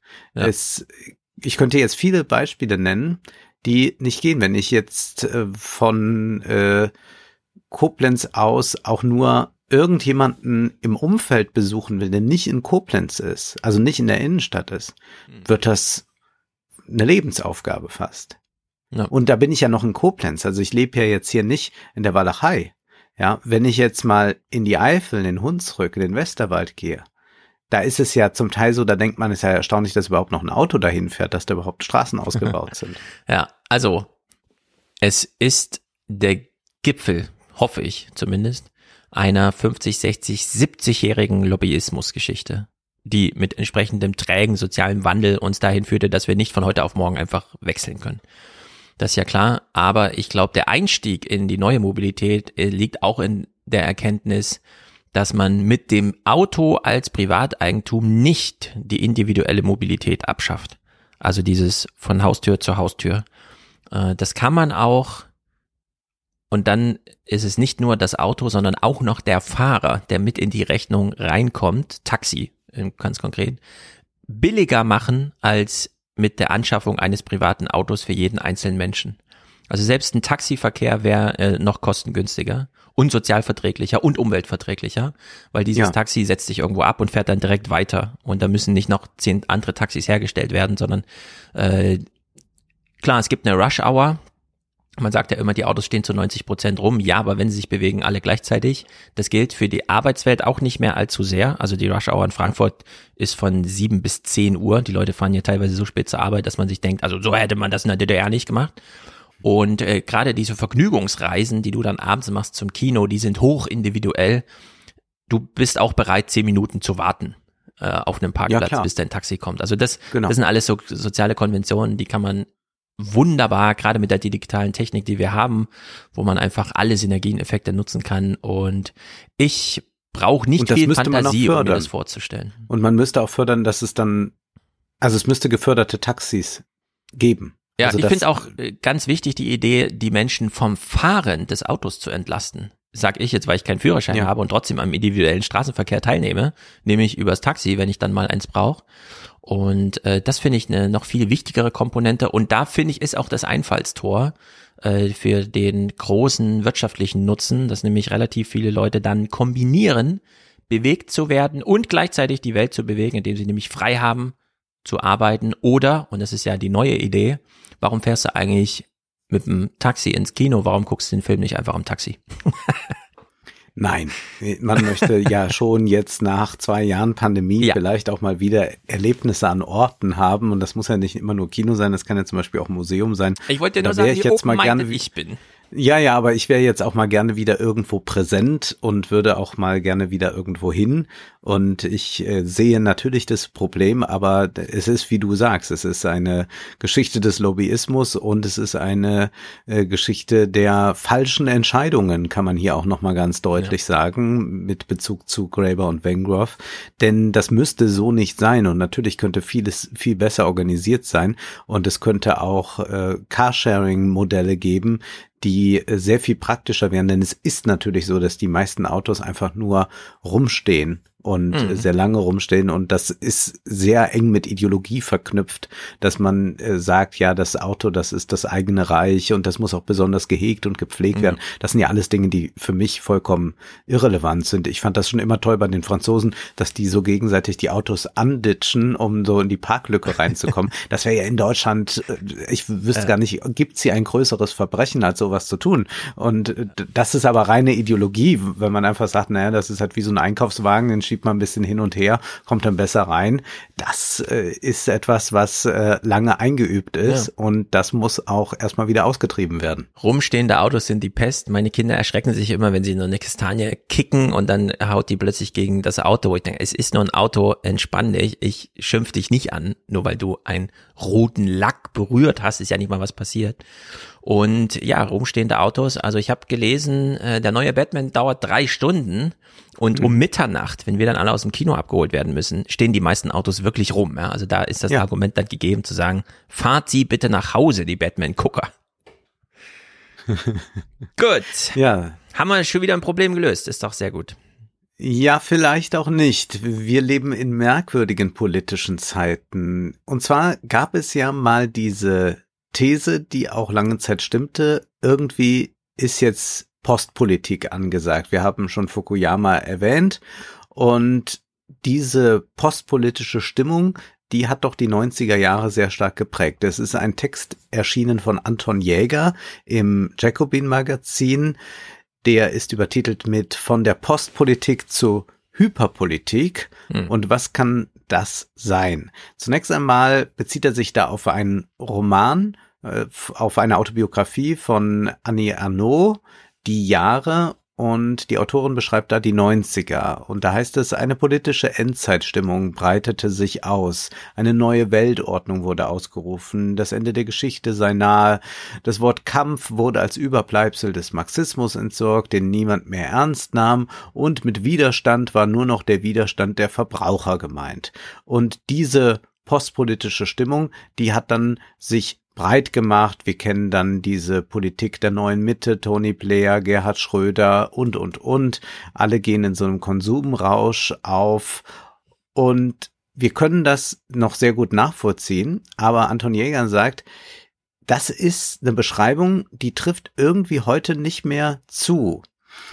Er sagt dann, Biden wurde mit einer ungewöhnlich hohen Wahlbeteiligung zum Präsidenten gewählt. Das Brexit-Referendum war das größte demokratische, die größte demokratische Abstimmung in der Geschichte Großbritanniens. Die Black Lives Matter-Proteste waren ein Massenereignis. Viele der größten Unternehmen der Welt starteten Marketingkampagnen, unter deren Deckmantel sie vorgaben, das Anliegen der Proteste zu teilen. Eine neue Form von Politik ist entstanden. Sie ist auf jedem Fußballplatz präsent, in populären Netflix-Sendungen und der Selbstbeschreibung von Menschen in den sozialen Medien. Aber was ist denn das jetzt? Er sagt, die Ära der Postpolitik ist eindeutig zu Ende, aber das heißt nicht, dass wir jetzt wieder in die Politik des 20. Jahrhunderts zurückkehren. Heute nämlich ist alles politisch. Und er schreibt, und obwohl viele Menschen stark politisiert sind, sind nur sehr wenige von ihnen in organisierte Interessenkonflikte eingebunden, die wir vielleicht als typisch für das 20. Jahrhundert bezeichnen können.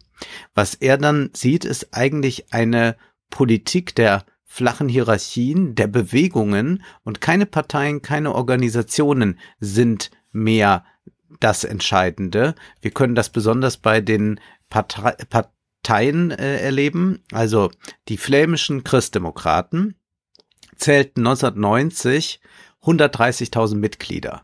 Heute nur noch 43.000. Dann kann man sich die Sozialisten in Belgien ansehen. 90.000 Mitglieder vor 30 Jahren, jetzt noch 10.000. Die SPD hatte 1986 eine Million Mitglieder, heute noch 400.000. Und das wahrscheinlich auch nur noch so viel, weil es mal diesen Schulzzug gab und Kevin Kühnert und so weiter.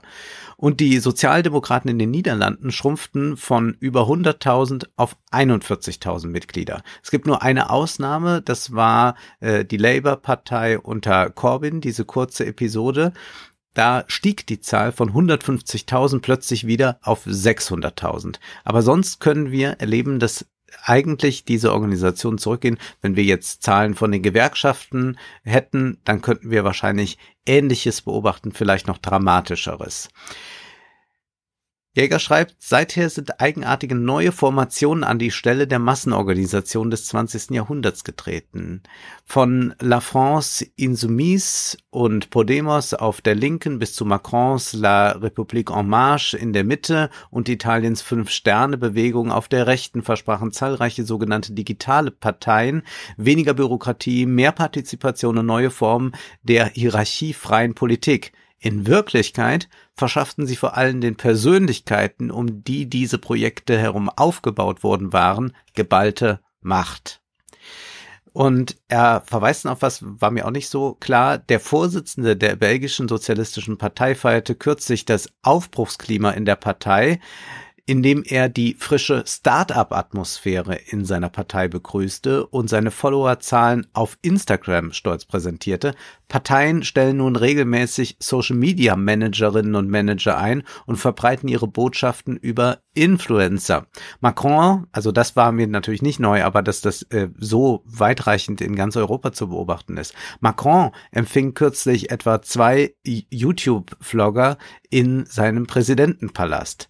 Letztlich zeigt sich in den neuen digitalen Parteien und den Bewegungen, aus denen sie hervorgingen, keine Ablehnung der postindustriellen Wirtschaft. Sie sind vielmehr deren Ausdruck, hochgradig informell und temporär organisiert ohne langfristige Verträge um flüchtige Start-ups und Projekte herum organisiert. Das heißt, diese modernen Arbeitsweisen, die drücken sich auch in der Form aus, wie Protest organisiert wird. Und jetzt kommt etwas, was er äh, sehr geschickt macht. Er vergleicht jetzt mal doch sehr unterschiedliche Strömungen, um es mal vornehm zu formulieren. Dieser Voluntarismus spiegelt sich auch in der anhaltenden Proteststimmung wider, die in der heutigen Politik so bereit, äh, verbreitet ist. Oberflächlich betrachtet lässt sich zwischen den Protesten von Black Lives Matter, QAnon und den Unruhen vom 6. Januar in Washington DC kaum eine Gemeinsamkeit ausmachen. Und sicherlich liegen moralisch betrachtet Welten zwischen ihnen. Die eine Bewegung protestiert gegen Polizeibrutalität und Rassismus, die andere gegen einen fingierten Wahlbetrug und eine vermeintliche Verschwörung. Organisatorisch ähneln sich die Bewegungen jedoch. Sie haben keine Mitgliederlisten, es gibt kaum Möglichkeiten, die Mitglieder zu disziplinieren und sie haben keine formalisierte Form. Und das ist es, was Jäger nun Hyperpolitik nennt. Die Hyperpolitik zeichnet sich äh, jedoch auch durch ihren spezifischen Fokus auf zwischenmenschliche und persönliche Geflogenheiten aus, also die Identität spielt jetzt eine ganz große Frage und das können wir ja überall beobachten, im Prinzip auch jeden Tag auf Twitter bei all diesen Kämpfen. Er sagt dann auch, das drückt sich vor allem in Moralismus aus und in der Unfähigkeit, die Dimensionen kollektiver Kämpfe zu durchdenken. Das heißt, dadurch sind diese Bewegungen zwar oft laut und finden irgendwie statt, aber was verändert ändern sie wirklich? Da muss man sich ja schon Fragen stellen. Das heißt, auch so ein revolutionäres Subjekt ist natürlich weit und breit nicht zu sehen. Er schreibt dann, die Hyperpolitik tritt an die Stelle der Postpolitik. Die Frage, was die Menschen besitzen und kontrollieren, wird dabei zunehmend durch die Frage ersetzt, wer oder was die Menschen sind und der Kampf der Klassen wird durch die Gegenüberstellung von Identitäten ersetzt. Und wenn ich das nochmal verknüpfe mit unserer Lektüre eben, dann hast du ja gesagt, Eigentum. Darüber müssen wir nachdenken, darüber müssen wir reden und aufgrund dessen muss sich eine andere Politik realisieren, dann können wir hier mit dieser Diagnose, der ich zustimme, gerade weil ich die ganzen Sinfluencer ja auch verfolgt mhm. habe, muss ich sagen, ja, das ist natürlich sehr schade, dass genau das, was Menschen besitzen und kontrollieren, nicht in Frage gestellt wird und stattdessen macht man dann irgendwie ja diese komischen äh, Selbstbespiegelungen, die da ja. bei Instagram stattfindet und verkauft das auch noch als Politik.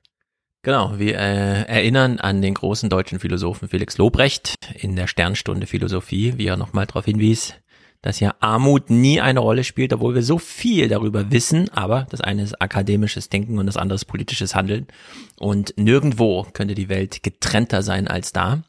Ja. Passend dazu, ich schließe direkt an, du hast jetzt äh, thematisiert, dass die Politik weniger organisiert im Außerparlamentarischen stattfindet. Also Parteien sind kleiner Gewerkschaften fast nicht existent als politische Betriebe. Und beim Redaktionsnetzwerk Deutschland kam ein Text Querdenkerszene, radikal und einsam. Wir haben es also gar nicht mehr mit Organisationen, egal in welcher Form oder Vergemeinschaftung zu tun, sondern nur noch mit imaginierten Gruppen. Also mhm. in äh, David Grapper Sinne, das sind jenseits des sozialen Horizontes irgendwelche, keine Ahnung, sie zeigen sich quasi nur im Internet. Und der ehemalige Leiter des Verfassungsschutz Nordrhein-Westfalen, Burkhard Freier, wird hier zitiert, wir müssen ganz grundlegend ansetzen und uns fragen, welche Emotionen sind die Triebfeder für die Querdenker? Es sind natürlich die existenziellen Nöte, es geht um Angst, man hat auch Angst vor der Krankheit oder weiß es nicht so genau.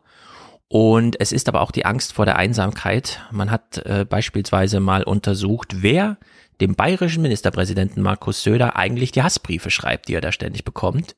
Ja. Und es stellt sich raus, es sind Männer über 50, überwiegend alleinstehend, äh, die ja dann äh, auch äh, Gewalt und der Gewaltbegriff kann ja früh beginnen, äh, bei, als Schreibtischtäter, ja, aber wo mhm. man so eine Eskalationsgeschichte hin zur Gewalt, wo Gewalt sozusagen die soziale Beziehung äh, noch ist, die man sich vorstellt. Ja, also wenn Kontakt zu, dann äh, ist es sozusagen die Gewalttätige. Aber zu denen, mit denen man da eigentlich sympathisiert, hat man gar keinen Kontakt, sondern die kennt man nur so aus dem Internet. Es scheint da doch welche zu geben. Ja, man imaginiert sich so in so eine Gruppe hinein. Und ein Beispiel für so ein Exemplar ist dieser Täter, der in dieser Tankstelle damals äh, gebeten wurde, eine Maske aufzusetzen und der dann den jungen Studenten da erschossen hat, der da gearbeitet mhm. hat. Das scheint so ein Einzelgänger-Typ gewesen zu sein. Mhm.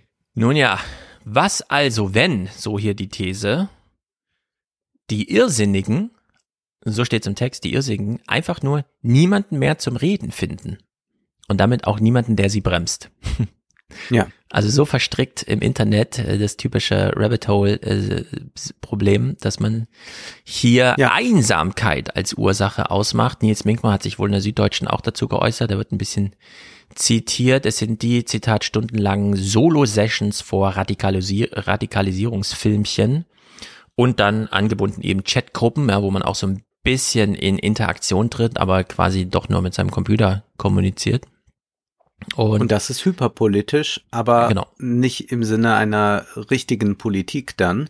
Also hyperpolitisch ist das dann in der Form, dass alles politisiert wird. Da wird ja dann auch äh, jede, äh, jede Auftrittsweise von Baerbock politisiert in irgendeiner mhm. Weise oder es wird alles als politisch erklärt. Wer isst noch Fleisch? Wer isst kein Fleisch mehr? Und das können wir auf der anderen Seite dann auch tatsächlich bei diesen Sinfluencern oder so erleben, die auch dann Fridays for Future natürlich supporten, aber mehr so als, ach, das ist eigentlich eine ganz schöne Kulisse, die diese ganzen äh, Schüler und Studenten mir bieten, wenn die mhm. da in Berlin demonstrieren. Da könnte ich mich doch auch noch mal mit meinem Plakat hinstellen und ein bisschen sagen, ja, hier ist mir alles ganz wichtig und hier findet ihr den Link für den Nachhaltigkeitsshop. Ja. Also das ist dadurch, dass alles politisiert wird, ist natürlich auch ist ganz schwer dagegen noch irgendwie Partei zu ergreifen, weil man sagte, ja, wir sind doch, wir sind doch auch hier für äh, mehr Klimaschutz oder so.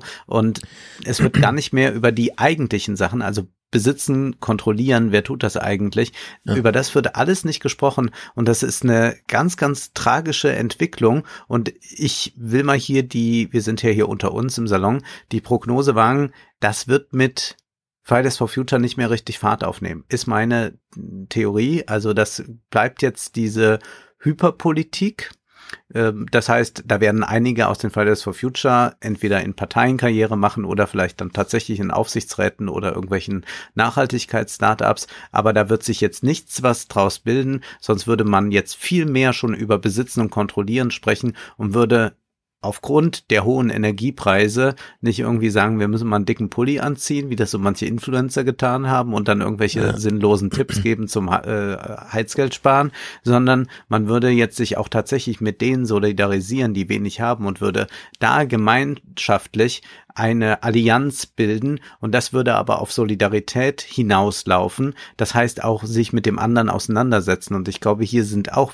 sehr viele Vereinzelte unterwegs. Ich bekam heute Morgen von einem Online-Shop eine E-Mail, die mir äh, mitteilte, äh, dass sie den Valentinstag jetzt mal anders begehen, äh, denn vor allem geht es ja darum, sich selbst zu lieben. Wen, äh, wenn du jemanden äh, äh, toll finden willst, äh, attraktiv finden willst, lieben willst, wurde mir geraten, dann schau doch einfach mal in den Spiegel. Und ich glaube, das sagt ziemlich Ja. genau das aus, was die Influencer mit Me-Time und Ja, äh, ja. Self-Love und so weiter beschreiben und was dann auch in dem politischen äh, Spektrum dann eine Rolle spielt, dass man Mhm. entweder vereinsamt und sich radikalisiert und nur noch Hassbotschaften an Politiker verfasst oder man sagt dann, ja, ich mache hier Me-Time, habe wieder irgendein neues Nachhaltigkeitsprodukt, das Mhm. ich mir zuführe. Genau, also in Rentenrepublik begegnen wir das auch immer wieder. Es ist sehr verführerisch, über die Pandemie jetzt zu viel zu schreiben. So im Sinne von, seht da, ich habe es schon immer gesagt, Einsamkeit ist ein Problem und so weiter. Aber wenn man dann genau hinschaut, wie der etwas langfristigere Trend, den du jetzt mit dieser Me-Time, Influencer, Tuerei und so weiter, äh, dass die Einsamkeit so ein modernes Problem ist, das mit dem iPhone im Grunde in die Welt kam, weil es ist ganz wichtig zu sehen, wir lesen auch gleich noch so ein Minkma-Zitat, wo man das auch so im Hintergrund schwelen sieht. Wenn man sich mit seinem iPhone befasst, gilt dasselbe wie beim Fernsehen, verbringt man die Zeit gerade nicht mit seinen Freunden, auch wenn sie mit im Raum sind. Und der Tag hat aber nur 24 Stunden. Also jenseits aller inhaltlichen Argumente äh, gilt auch dieses Zeitargument. Und Nils Minkbar schreibt das mal hier wie folgt. Und da kann man jetzt die Fridays for Future und die Querdenker mal in eine äh, funktionale Ecke stellen. Das sind Menschen, die sich sehr viel mit sich und der Welt im großen und Ganzen befassen, das aber nicht mit anderen. So viel Demos gibt's ja dann auch nicht. Und äh, klar, Schüler haben immer noch sehr viel Kontakt mit anderen im Klassenraum und so weiter. Die brauchen dann nicht äh, einen Freitag vor äh, dem Rathaus oder so. Aber dieses Prinzip äh, inhaltlich auf Abwägen und das meine ich jetzt nicht so negativ bei den Fridays for Future, aber inhaltlich sozusagen auf eigenen Wegen und das dann noch äh, alleine. Und Minkma schreibt in der Süddeutschen, und es wird hier zitiert, als der Alltag noch kommunikativ durch Großfamilie, Firma, Nachbarschaft, Kirche und Gewerkschaften geprägt war, während die gröbsten historischen Verirrungen noch vor dem Mittagessen ausgeräumt worden, heute, äh, heute hingegen werkeln viele Menschen an ihren Privatideologien wie einst Modellbauer im Hobbykeller an komplexen Holzschiffen. Das könnte man jetzt in die eine Richtung drehen, wie du es in deinem Text Ja. eben hattest. Äh, ja, der Organisationsgrad ist einfach zurück. Heute befasst man sich nicht mehr an der Arbeitsstelle, äh, an, am Küchentisch, wie auch immer mit Politik. Oder, und das würde ich eben sagen, da muss man auch mal drüber nachdenken, man hat sich halt damals in Sozialität, aber nicht mit Politik befasst. Also sozusagen, man muss zwei Sachen in die Gleichung reinnehmen. Nicht nur, man hat mit sozialen Kontext über Politik gesprochen, sondern man war in sozialem Kontext und der war aber unpolitisch. Äh, Und das ist ein ganz wichtiger Punkt, das wird heute immer wieder übersehen. Wir können heute uns die ganze Zeit über Politik informieren, gerade wenn uns langweilig ist. Dann machen wir nämlich Twitter auf und werden durchpolitisiert, sind dann aber einsam in dem Moment. Früher haben die Leute wirklich nur Tagesschau geguckt. Ja. Wenn überhaupt. Und das war eine Viertelstunde. Diese Idee von, ja, den 70ern, 80ern, das war ja die Hochzeit der Zeitung, da haben ja alle Zeitung gelesen. Nee, niemand hat da Zeitung gelesen. In den Jahr 2000 haben mehr Leute Zeitung gelesen als 1980. Also da gibt's immer eine ganz große Verklärung der Vergangenheit. Damals hat man sich ja noch richtig mit Politik befasst und die Antwort ist nein, damit hat man, damals hat man sich gar nicht mit Politik befasst, sondern da stand glaube, einfach auch- anderes im Mittelpunkt. Ich denke an meine Großeltern, die Zeitungen ja, äh, natürlich gelesen haben, weil sie die Tageszeitung abonniert habe, hatten, was dann hier in diesem Fall die Rheinzeitung ist, aber die wurde natürlich nicht gelesen wegen der Politik. Also ich würde sagen, wahrscheinlich haben meine Großeltern nicht alle Minister aufsagen können. Ja. Aber die haben die Regionalzeitung gelesen, erstmal wegen der Todesanzeigen, wen hat man schon überlebt, Mhm. und wegen der lokalen Politik, die aber nur bedeutet, wo findet die Kirmes statt oder wer ist jetzt der Jahrgangspräsident oder sonst irgendetwas. Das heißt, es wurde zwar die Zeitung geliefert und die war auch vorhanden in Form von da ist Politik dabei, Mhm. aber diese Politik wurde überhaupt nicht in dieser Weise konsumiert und Ja. ich glaube auch, dass die Bundesrepublik sich traf vor dem Fernseher und die Tagesschau guckte. Ich glaube, das war Standard. Wenn man dann sich mehr für Politik interessierte, dann äh, schaute man noch die Tagesthemen, aber die einfachen Leute schon nicht, die waren nämlich meistens dann schon im Bett. Ja. Und das war es eigentlich. Das heißt auch, die äh, Politik war im eigenen Wohnzimmer gar nicht häufig zu sehen. Also man Ja. hat dann mal den Bundeskanzler am Abend für zwei Minuten gesehen. Ich kann ja heute den ganzen Tag mit Olaf Scholz zubringen, wenn ich Mhm. möchte. Genau, wenn man ins Eingemachte geht, es gab in Deutschland niemals Millionen und Millionen von überregionalen Politikseitenlesern. Ja. Gab's einfach nicht. Das ist alles Legende. Und zu diesem Einsamkeitsding äh, hier im Text machen sie nochmal einen ganz schönen kleinen Bogen. Ken Jebsen und Sarah Wagenknecht stellen uns nicht nur eigene politische Ideen vor, wie es anders sein könnte, sondern sie vertreten das auch als Einzelkämpfer. Und wenn man das so liest, denkt man, das stimmt. Ken Jebsen, das war ihm ja ganz wichtig. Ich in meinem Keller und Sarah Wagenknecht sehen wir ja auch nur als die Solistin sozusagen, seit Anbeginn, seit wir sie sehen. Und da kommt auch diese Attraktivität mit her. Man erkennt sich selbst so ein bisschen. Man wird nicht nur inhaltlich repräsentiert und hängt sich dann so Ideen an, sondern man sieht auch im Fernsehen jemand, der nicht ein riesiges Kanzleramt und so weiter, sondern Einzelkämpfer. Also ist man da äh, besonders offen für solche Charaktere. Und äh, die Schlusspointe gefällt mir eigentlich am besten. Dieser Freier äh, sagt, ja, wir erleben hier auch, dass sich Freundschaften überleben. Die zerbrechen einfach an Streitfragen. Das kennen wir in der AfD. In der AfD gibt's ja fast keinen Abgeordneten, von dem es nicht heißt, er hat sich mit seiner Familie überworfen. Also es ist ja, Ja. grundlegendes Ding da drin, wie sie alle völlig raus sind aus ihren sozialen Kontexten. Was zu diesem Paradox führt, dass Menschen das, was ihnen eigentlich am meisten helfen würde, soli also nämlich Sozialität und Solidarität zu finden, dem wird die größte Absage erteilt. Ich mache mich mit euch nicht gemein, ich will mit euch nicht reden, äh, pipapo. Man spielt dann höchstens so nach, ich bin hier auch Presse, ich habe auch Rechte, wenn irgendwer kommt und so, ja, aber dass man einfach mal, nee, du bist ja nicht Presse, du bist Publikum. Finde mal Leute, mit denen du gemeinsam Fernsehen schaust, anstatt dir selbst Fernsehen zu spielen. Nee, bei den Querdenker-Demos macht jeder sein Handy an und will so selber das Fernsehen sein. Und äh, sie spielen am Ende hier so sehr schön mit einem Begriff, da ist auch noch mal der Konfliktforscher Andreas Zick zu nennen mit dem Zitat, eine starke, kohärente Gesellschaft erzeugt Herdenimmunität. Jetzt kann es sein, dass wir am Ende der Pandemie weniger gesellschaftlichen Zusammenhalt haben als zuvor. Und ich würde sagen, den Begriff Herdenimmunität, den wir ja schon wieder so ein bisschen ausräumen, weil Drosten sagt, mir gefällt Bevölkerungsimmunität viel besser.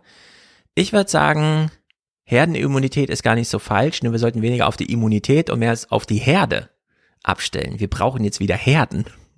Wir brauchen jetzt wieder herdenbildende Maßnahmen, um dann Immunität herstellen zu können. Und Herdenimmunität so als soziales Konzept, das man so spielerisch einfach reinbringt, ja, dieses bildet Banden und so weiter.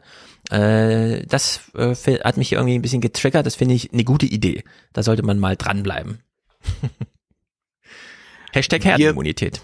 Ja, wir blicken auf den Fachkräftemangel in Europa. Handelsblatt hat da mal zwei Seiten vollgeschrieben. Wie gehen eigentlich die verschiedenen Länder damit um? Ich will nur so ein paar Punkte benennen. Es ist ganz erstaunlich. Schweden vermisst in naher Zukunft 70.000 Fachkräfte. Die braucht man dringend. Man hat da einige Digitalunternehmen zum Beispiel. Aber woher die Leute bekommen, vielleicht kann man sie locken mit Steuererleichterungen und Spitzenverdiener sollen jetzt in Schweden weniger Steuer zahlen müssen, beziehungsweise ab 9.000 Euro soll es so sein, dass man nur 75 Prozent seines Gehalts überhaupt der Steuer geben muss und also 75 Prozent äh, von äh, werden dann versteuert und diese anderen 25 Prozent darf man grundsätzlich steuerfrei behalten. Das ist da ein Vorschlag, der gemacht wird. Das heißt da, der Bedarf ist so groß, dass viele Firmen Programmierer gar nicht mehr nach Schweden holen, sondern ukrainische Fachleute direkt in Kiew beschäftigen. Äh, die Ukraine spielt da ohnehin eine gewisse Rolle bei diesem Fachkräftemangel. Also das ist immer noch so eine Möglichkeit, wo man immer hofft, Fachleute zu bekommen. Aber auch da ist äh, ja mit einer gewissen Knappheit umzugehen. Tschechien da ist es so, dass die Arbeitslosenquote die niedrigste in der gesamten EU ist, also von allen EU-Ländern. Die lag im Dezember 21 bei 2,1 Prozent. Und da kann man sich vorstellen, da fehlen viele Leute. Für Tschechien war die Ukraine das wichtigste Rekrutierungsgebiet, ja. aber diese Rekrutierung gestaltet sich immer schwieriger, weil auch andere Länder das erkannt haben, zum Beispiel Polen. Die Regierung, also die tschechische Regierung, hat daher bilaterale Verträge mit weiteren Staaten abgeschlossen, welche die Entsendung einer beschränkten Zahl von Arbeitskräften vorsehen. Solche Übereinkünfte gibt es etwa mit osteuropäischen Ländern, aber auch mit Indien oder den Philippinen. Und man möchte jetzt auch so ein Punktesystem in Tschechien einführen nach kanadischem Vorbild. Und jetzt als letztes Beispiel. Wir haben die Szenen im Auge von den Flüchtlingen, die da irgendwo in den Wäldern hausen und teils erfrieren vor Polen. Und die dürfen auf keinen Fall rein. Und zugleich hat Polen einen Fachkräftemangel oder generell einen Mangel an Arbeitskräften. Jetzt weiß ich, dass da nicht überall Fachkräfte sind, aber man kann jetzt mal sagen, wie, wie irre das ist, dass man äh, schon aus humanitären Gründen ist es irre, aber auch sonst, dass man sagt, um Gottes Willen, wenn diese Leute kommen, also statt mal zu überlegen, na, vielleicht kann man ja auch was mit ihnen machen, volkswirtschaftlich gesprochen, mhm. jetzt mal rein, ja. Also so verhält sich Polen. Was macht aber Polen stattdessen? Also, die Ukraine haben wir schon gehört, ist wichtig. Georgien, Armenien und Russland da gibt es überall Arbeitsmigranten her, die nach Polen kommen. Man hat jetzt da beschleunigte Niederlassungsverfahren, also dass die schneller dort bleiben können auch. Viele Polen haben aber in den vergangenen Jahren das Land verlassen. Und die Lücke, die füllten dann Einwanderer aus der Ukraine. Das ist aber auch jetzt schwierig. So viele bekommt man nicht. Und was macht man jetzt? Private Vermittlungsfirmen suchen ständig in neuen Ländern nach potenziellen Arbeitskräften, mittlerweile schon in Nepal, Bangladesch und auf den Philippinen. Also das ist polnische Arbeitspolitik. Man äh, signalisiert nach außen hin, hier darf niemand rein, der nicht eine polnische Identität hat. Wir lassen die alle äh, draußen und äh, diese furchtbaren Bilder, die dabei entstehen, die dann den Rechten helfen. Und zugleich hat man private Vermittlungsagenturen beauftragt, sucht bitte mal in Nepal, Bangladesch und Philippinen, ob nicht mal doch vielleicht jemand hier hinkommen möchte zum Arbeiten. Hm. Äh, ich traue mir ja auch gelegentlich Pointen zu. In Rentenrepublik werde ich eine reinschreiben. Das kommt ja 2022. 2023 ist ja schon das erste Jahr Rentenrepublik, also 65. Lebensjahr für den Jahrgang 64 und so weiter. Äh, das, da beginnt's ja dann. Und wenn wir uns jetzt mal überlegen, als politische Geister, 2015 letztes Jahr, 2021, wurde noch gesagt von der CDU, 2015 darf sich nicht wiederholen. Und jetzt hast du gerade gesagt, ich weiß ja auch, dass in Polen im Gebüsch nicht ausgebildete Fachkräfte sitzen, sondern Familien mit Kindern. Mhm. Und wir werden in unserer Lebzeit, uns wird nicht so lange dauern, noch erleben, dass wir hier wirklich offene Grenzen, so wie das ich auch Grabber nicht vorstellen konnte, dass wir einfach sagen, ja, der Nationalstaat, das ist ja nur unsere Sackgasse, in die man uns reinmanövriert, weil Eigentum musste ja geschützt werden, pipapo, und dass man dann wirklich umschlägt. Ähm, Vollbeschäftigung wird ein Wort sein, das wird uns in fünf Jahren Schauer über den Rücken jagen, wenn es in den Nachrichten kommt, wie bisher nur Arbeitslosigkeit. Mhm. Und zum Thema, die sind ja alle nicht ausgebildet. 2015, dieses Jahr, was ich nicht wiederholen durfte, war das einzige Jahr, wo Deutschland mal jünger geworden ist. Und zwar nur, weil die Ausländer, die hierher kamen, so jung waren, dass sogar die restliche deutsche Gesamtbevölkerung, also Deutsche und Nicht-Deutsche, die auf deutschem Grund und Boden dann waren, insgesamt jünger wurden. Die deutsche Bevölkerung wurde älter, aber die Bevölkerung in Deutschland wurde jünger. So, und 2015 ist jetzt 2022 sieben Jahre her. Wer 2015 in die sechste Klasse kam, schreibt jetzt Abitur. Ja. Also kommt jetzt ins letzte Abiturjahr. Schreibt Oder nächstes Jahr mit der Abitur. Ausbildung jetzt fertig. Ist mit der Ausbildung fertig, wie auch immer. Äh, wir haben also in unserem Kopf einen unglaublich kurzen Zeitraum, 2015, das ist wie gestern.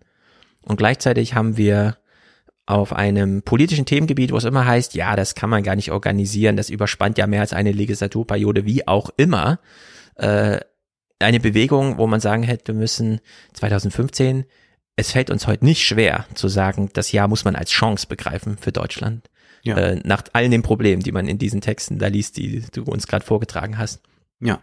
Und das finde ich wahnsinnig erstaunlich, dass diese träge, träge Demografie uns plötzlich hier wie so ein Fingerschnips, so ein politischer Fingerschnips vorkommt, ja. Dass wir einfach sagen, nee, die kommen natürlich nicht als fertige Fachkräfte, aber wir können innerhalb von zehn Jahren aus 15-jährigen Menschen Ärzte machen, die alles können müssen, was sie, was, was Ja. wir von ihnen verlangen. Und diese zehn Jahre sind ein absolut überschaubarer Zeitraum. Also mit dem kann man wirklich politisch handeln, wenn man denn handeln will. Und das finde ich immer wieder erstaunlich, wenn man es mal so runterbricht auf so Jahreszahlen. Ne? Also 2015 einfach. Darf sich das echt nicht wiederholen, dass wir da jünger wurden als Deutschland und die Leute freiwillig hierher kamen. Frisches Ausbildungsmaterial, ja, wenn man es mal richtig schlimm sagt. Aber ähm, ja, da steckt doch einiges an Handlungsmöglichkeiten drin, dass auch die Welt wirklich ein bisschen besser machen kann. Und wir sprechen ja hier nur über Spitzenfachkräfte, die da zum Teil gesucht werden, oder Fachkräfte allgemein, aber dann in Schweden werden ja dann äh, wahrscheinlich die neuen CEOs von Spotify oder was weiß ich gesucht. Aber es wird ja dabei ausgeblendet. Es gibt natürlich auch ganz viele Kräfte, die fehlen, bei denen es sich aber durch diese privaten Agenturen und so kaum lohnt, da Leute nach Bangladesch zur Ja. äh, Suche nach solchen Arbeitskräften zu schicken, aber auch im äh, Servicepersonal und so weiter und so fort. Also wo man auch Leute, die vielleicht schon eine andere Berufsausbildung haben, die dann fliehen nach Europa, umschulen könnte. Also es wird ja nicht so sein, äh, dass in irgendeiner Weise da eine Massenarbeitslosigkeit einsetzen würde, wenn man mehr Menschen aufnehmen würde. Ganz im Mhm. Gegenteil. Es ist äh, total absurd und ich äh, kann das, kann das gar nicht fassen, dass so irrational darüber aber offenbar in allen europäischen Ländern berichtet und diskutiert wird. Denn sonst hätte sich ja so eine demografische Erkenntnis mal durchgesetzt und dann würde man, also eigentlich müsste man, sobald das wieder kommt, ja, kann sich Deutschland das leisten, wie viel dürfen wir aufnehmen? Normalerweise müsste man die Leute dann zur Seite holen und äh, ihnen sagen, äh, verstehst, das ist jetzt so wie mit der Impfung. Ja, also Mhm. wir brauchen jetzt auch nicht wieder hundertmal darüber diskutieren, ist die Impfung, äh, hat die noch irgendwelche schlimmen Folgen für uns oder so. Ja. Das gehört jetzt einfach zum modernen Dasein dazu, dass man das akzeptiert, dass Impfungen gut sind. Mhm. Genauso gehört das auch dazu, dass man mal diesen alten Diskurs von das Boot ist voll und was weiß ich, Ja. Gänzlich hinter sich lässt, einfach diesen Unsinn nicht mehr mitmacht, sondern einfach nur mal sagt, ja genau, volkswirtschaftlich, äh, was wäre dann jetzt besonders äh, wichtig? Wie könnten da auch ähm, die ganzen äh, Arbeitgeber äh, entsprechend sich nochmal in Stellung bringen und wie könnten wir die Schulen umgestalten, um von Anfang an Mhm. da mehr äh, kulturellen Austausch zu Ja. ermöglichen, damit auch ja nicht erst so Ghettobildungen oder so etwas entstehen. Das wären die pragmatischen Fragen, die zu stellen sind, aber diesen Diskurs vermisse ich und ich glaube, er, er herrscht zumindest hier in Europa in keinem Land. Also je nachdem, was Nee, ich jetzt hier lese, gibt's da zumindest kaum Hinweise drauf. Es ist viel schlimmer. Ich habe mir ja so einen Protagonisten rausgesucht für mein Buch, Jens Spahn. Niemand in der CDU kennt sich mit der Demografie aus, außer Jens Spahn. Der kennt sie aber gleich besser als alle anderen Mitglieder aller anderen Parteien noch. Und es ist wahnsinnig verrückt, wie Jens Spahn auf der einen Seite weiß, wie er für die CDU Wahlkampf macht, indem er nämlich die Alten bezirzt und sagt, wir lassen euer Deutschland in Ruhe, macht euch keine Sorgen, äh, ihr werdet hier nicht belästigt von irgendwelchen Ausländern. Fünf Minuten später steigt er ins Flugzeug, fliegt nach Bulgarien und besucht dort irgendwelche Schulen, wo die jungen Mädels Deutsch lernen, um dann später in Deutschland Pflege zu machen, ja. Und das ist einfach absurd. Und da gehört so viel Ehrlichkeit, so viel Transparenz einfach mal rein. Naja, apropos Transparenz. Eine Sache fand ich irgendwie hochinteressant. Das ist nur ein ganz kleiner Text im Economist ähm, zum Thema Wall Street and the real winner äh, der GameStop-Saga. Denn wir wissen alle, wer die richtigen Gewinner waren am Ende.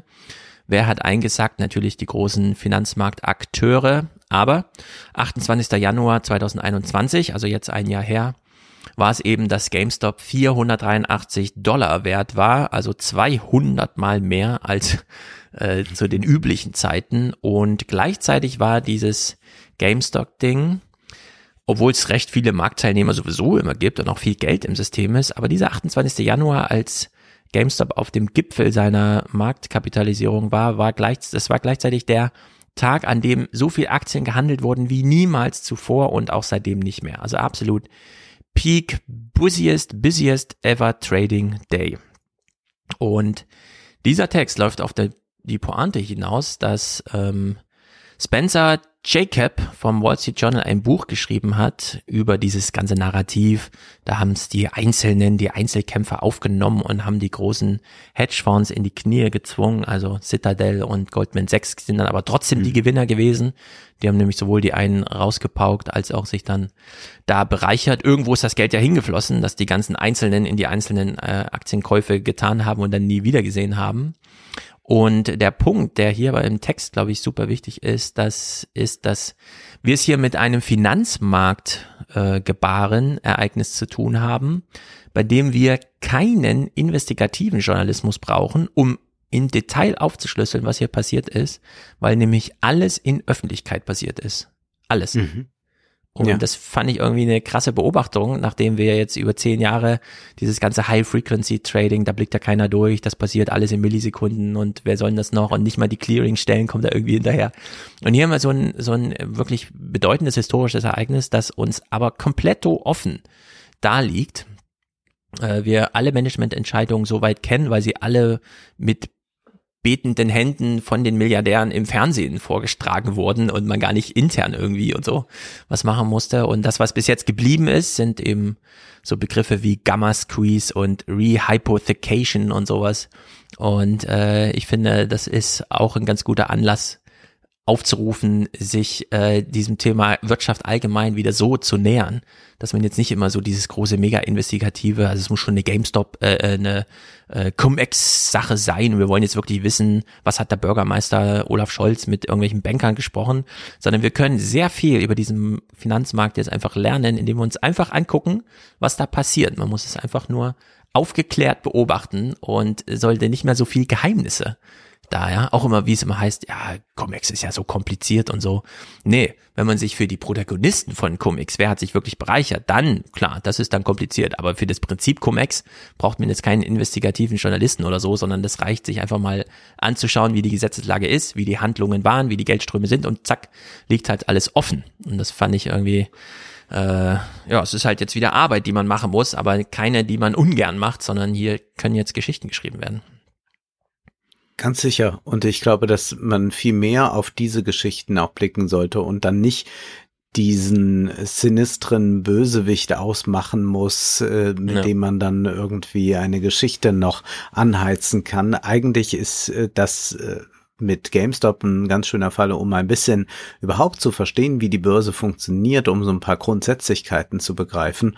Und das ist tatsächlich alles sehr, sehr transparent und da muss man nicht investigativ Ja. zu Sache gehen. Ich möchte auf ein Interview verweisen mit dem Journalisten Ronen Steinke. Der hat ein Buch veröffentlicht, das heißt Vor dem Gesetz sind nicht alle gleich, die neue Klassenjustiz. Ich habe das Buch nicht gelesen, aber ein Interview in der Zeitschrift Konkret. Und da wird er gefragt, wie ist denn das mit prekär lebenden Menschen? Sind die in irgendeiner Weise benachteiligt vom System? Und dann sagt er, man würde davon ausgehen, dass dem, der es bitter nötig hat zu stehlen, eher verziehen wird oder er zumindest milder beurteilt wird. Wer aber im deutschen Recht stiehlt, weil er es nötig hat, fällt in die Kategorie gewerbsmäßigen Diebstahls. Ja. Und der ist eine schwere Straftat als normaler Diebstahl, als äh, schwere Straftat als normaler Diebstahl. Wer also stiehlt, weil er sich bereichern will oder irgendwelche Luxusgüter haben will, gilt als normaler Dieb. Wer stiehlt, weil er davon seinen Lebensunterhalt bestreiten will, fällt in die Kategorie Berufsverbrecher und wird wesentlich schärfer angefasst. Vor Strafgerichten verteidigen sich dann daher manche mit der Beteuerung, ich bin gar nicht so arm, wie ich aussehe. Nur um eine mildere Strafe haben. Es ist also total absurd, war mir überhaupt nicht klar. Er geht dann noch weiter darauf ein, wie ist denn das so mit äh, Verbrauchsmitteldiebstahl? Früher gab es im deutschen Recht ein bisschen Rabatt für Leute, die aus Not gestohlen haben, den sogenannten Verbrauchsmitteldiebstahl, Tomaten im Supermarkt oder so etwas. Heute gibt es das nicht mehr. Das wurde abgeschafft und das heißt, es gibt heute keine Gnade mehr für Leute, die stehlen, weil sie Hunger haben. Was es noch gibt, ist Diebstahl geringwertiger Sachen unter 25 Euro Sachwert. In solchen Fällen kann man das Verfahren leichter einstellen, aber es wird keine Rücksicht mehr darauf genommen, ob der Dieb Hunger hatte oder nicht. Im Gegenteil, das wird ihm eher zur Last gelegt. Mundraub gab es im Prinzip sowieso nie. Und er bringt dann hier einen besonders tragischen und zugleich kuriosen Fall und zwar von einer äh, suchtkranken Elendsprostituierten in Hamburg, weil sie gegen eine in Hamburg geltende Sperrgebietsverordnung verstößt, landet sie regelmäßig vor Gericht und bekommt eine Geldstrafe aufgebrummt, die sie nur stemmen kann, indem sie wieder auf den Strich geht. Die Justiz treibt die Leute in die Kriminalität. Also es ist ganz schockierend zu lesen, äh, auch wie das dann ist mit den ähm, Pflichtverteidigern. In 90 Prozent der Fälle stehen Leute vor Gericht, die keinen Verteidiger auf Staatskosten bekommen. Für Laien ist es kaum möglich, in der juristischen Welt durchzublicken. Schließlich muss man Recht jahrelang studieren. Wenn auf der einen Seite ein Staatsanwalt und ein Richter oder eine Richterin sitzen und von der anderen Seite keine juristische Gegenargumente kommen, dann ist es sehr schwer, zu seinem Recht zu kommen. Und auch hier hat eine Anonymität jetzt Einzug gehalten, die furchtbar ist. Ein Trend der letzten Jahre ist ein immer unpersönlicher werden des Systems des Strafens. Ich meine damit vor allem den sogenannten Strafbefehl, den es zwar schon länger, aber seit einiger Zeit inflationär gibt. Man kann auf den Prozess verzichten und dem Beschuldigten einfach ein schriftliches Urteil per Post zuschicken, nach dem Motto, was haben Sie zu Ihrer Verteidigung zu sagen? Wenn dann keine Antwort kommt, dann gilt man als schuldig und vollkommen klar ist, dass äh, da ja. keine Rücksicht genommen wird auf Leute, die kein Deutsch sprechen, die vielleicht Analphabeten sind, die irgendwelche Probleme haben oder da einfach Scheu vor haben, oh Gott, wie soll ich jetzt darauf reagieren? Oh, ich mach mal lieber nichts oder da muss ich das wohl hinnehmen. Diese Personalisierung, dieses Verlagern ins Schriftliche geht klar zu Lasten der Schwachen, sagt Steinke. Also interessantes Interview, vermutlich auch ein interessantes Buch. Gibt auch ein paar äh, Radio-Interviews, habe ich jetzt gesehen mit Steinke, die ich aber noch nicht gehört habe. Ja, ein doch sehr wichtiges, aber unterschätztes Thema wohl. Ja, das vornehmliche Ziel guter juristischer Arbeit ist ja, Sachen schnell erledigen zu können. Mhm.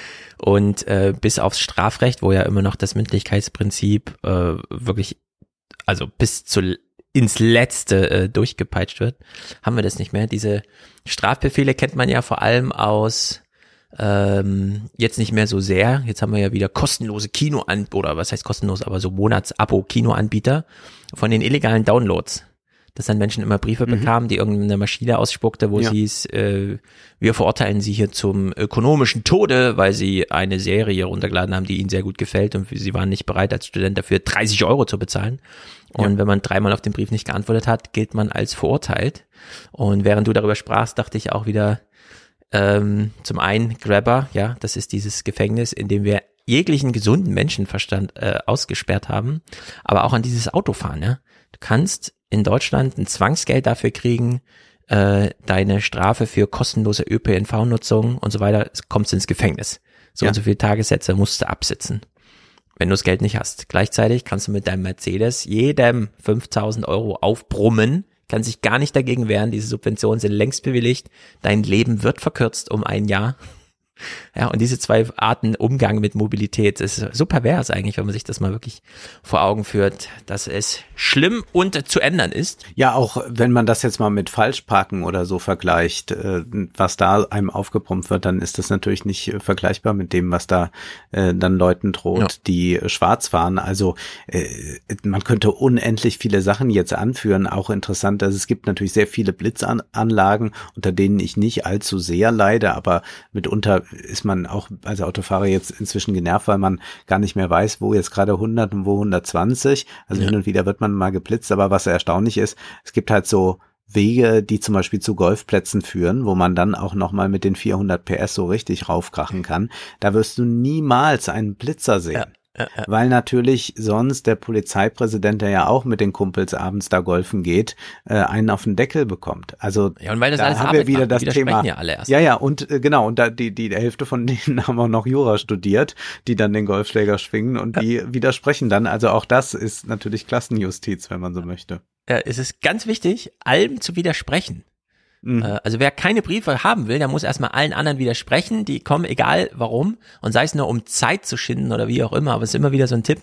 Äh, es gibt ja hier diesen einen, ich weiß gar nicht mehr, wie er hieß, äh, der hat damals einen sehr guten Aufschlag gemacht beim Chaos Communication Kongress, also den Hackern, die ja sehr häufig Polizeibesuch bekommen, gesagt hat, redet nicht mit den Polizisten, redet mit den Staatsanwälten die mit euch mhm. dann reden, aber nicht mit den Polizisten. Ihr, das führt in die Irre. Und so heißt es auch, wenn ein offizieller Brief kommt, erstmal antworten. Egal womit, erstmal zeigen, ihr seid da. Und im Zweifel, das hatte ich ja dann mit dem Finanzamt auch, wegen wie viel Steuern wird jetzt auf Podcast-Einnahmen gezahlt. Am Ende äh, ist es dann auch besser, wenn tatsächlich ein Jurist auf einen Juristen antwortet und man das nicht versucht irgendwie selber zu machen. Aber das verstinkt halt alles Geld. Ja? Das ist ja, schon ein echtes Problem. Gut, das Homeoffice ist natürlich überall präsent. Exklusive Daten aus Langzeitstudie, die Wahrheit über das Homeoffice in fünf Grafiken in der Wirtschaftswoche. Es ist nicht so spektakulär, wie sie es anhört. Es sind nur Nuancen. Sie sagen auch häufiger, die Nachkommastelle zeigt hier, aber es ist trotzdem ein Trend. Nun gut, die Uni Leipzig, Hannes Zacher genau genommen, hat Ende 2019, also vor Ausbruch der Pandemie, eine Langzeitstudie zum Thema Homeoffice begonnen. Es gibt also eine Grundgesamtheit von Menschen, die immer mal befragt werden, wie sie sich so fühlen und wie leistungsfähig sie sind. Er selbst ist Professor für Arbeits- und Organisationspsychologie und ich find's gut. Und es zeigt auch so ein bisschen, wenn man jetzt sagt, äh, ja, die Arbeits- und Organisationspsychologen kümmern sich jetzt auch ums Zuhause.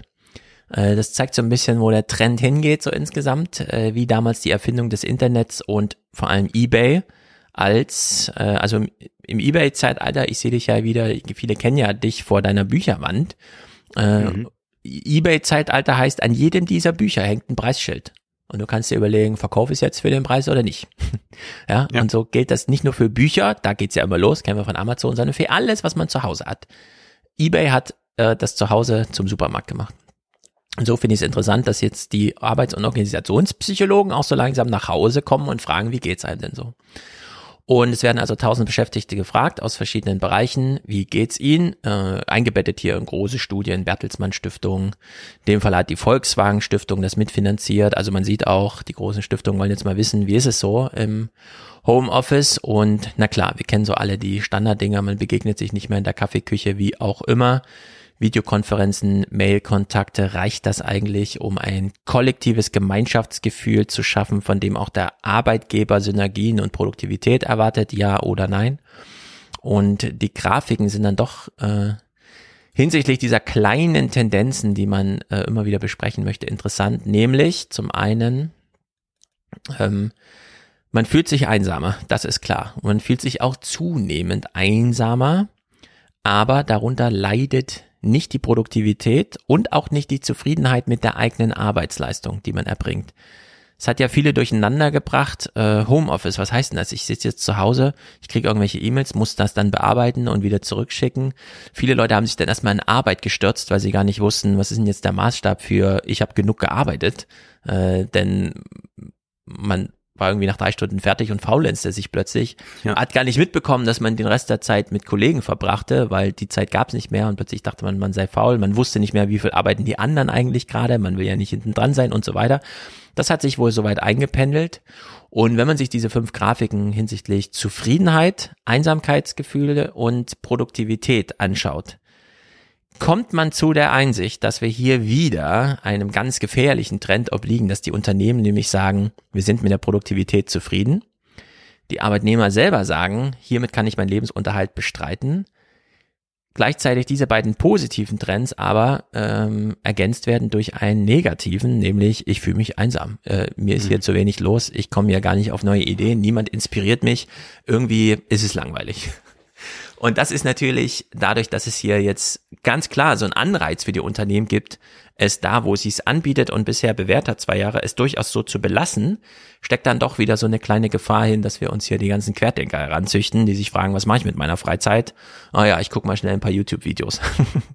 Und hast Also- ein bisschen rum. Ja. Genau, sie betonen, es sind die Nachkommastellen, aber ich würde sagen, ja, ja, es sind immer nur die Nachkommastellen, aber am Ende schlägt sich dann halt doch groß durch, denn wenn es heißt, mehrere zig Prozent der deutschen Arbeitnehmerschaft sitzt zu Hause, also hier sollten sich die Arbeits- und äh, Organisationspsychologen nicht nur quantitativ, finde ich, damit beschäftigen, was hier vor sich geht, sondern auch qualitativ. Man muss hier Trends entgegenwirken. Sonst geht es nicht gut aus. Ein letzter Text, der sei nur kurz angemerkt. Im Weltraum scheint die Sonne immer, heißt der von Riff Reporter.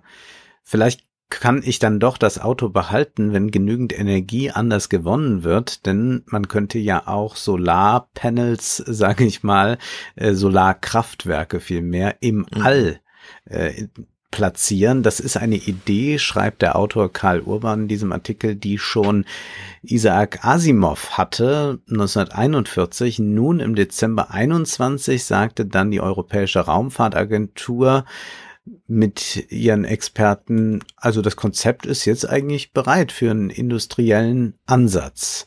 Und da sind natürlich sehr viele Schwierigkeiten. Es wird technisch ein bisschen erklärt, wie das Ganze funktioniert. Das heißt aber dann auch, die Technik könnte ein Problem der globalen Energiewende hin zur Netto-Null-Emission im Jahr 2050 lösen. Nachts und bei ruhigem Wetter im Winter mangelt es an den global wichtigsten erneuerbaren Energiequellen, an Wind und Sonne.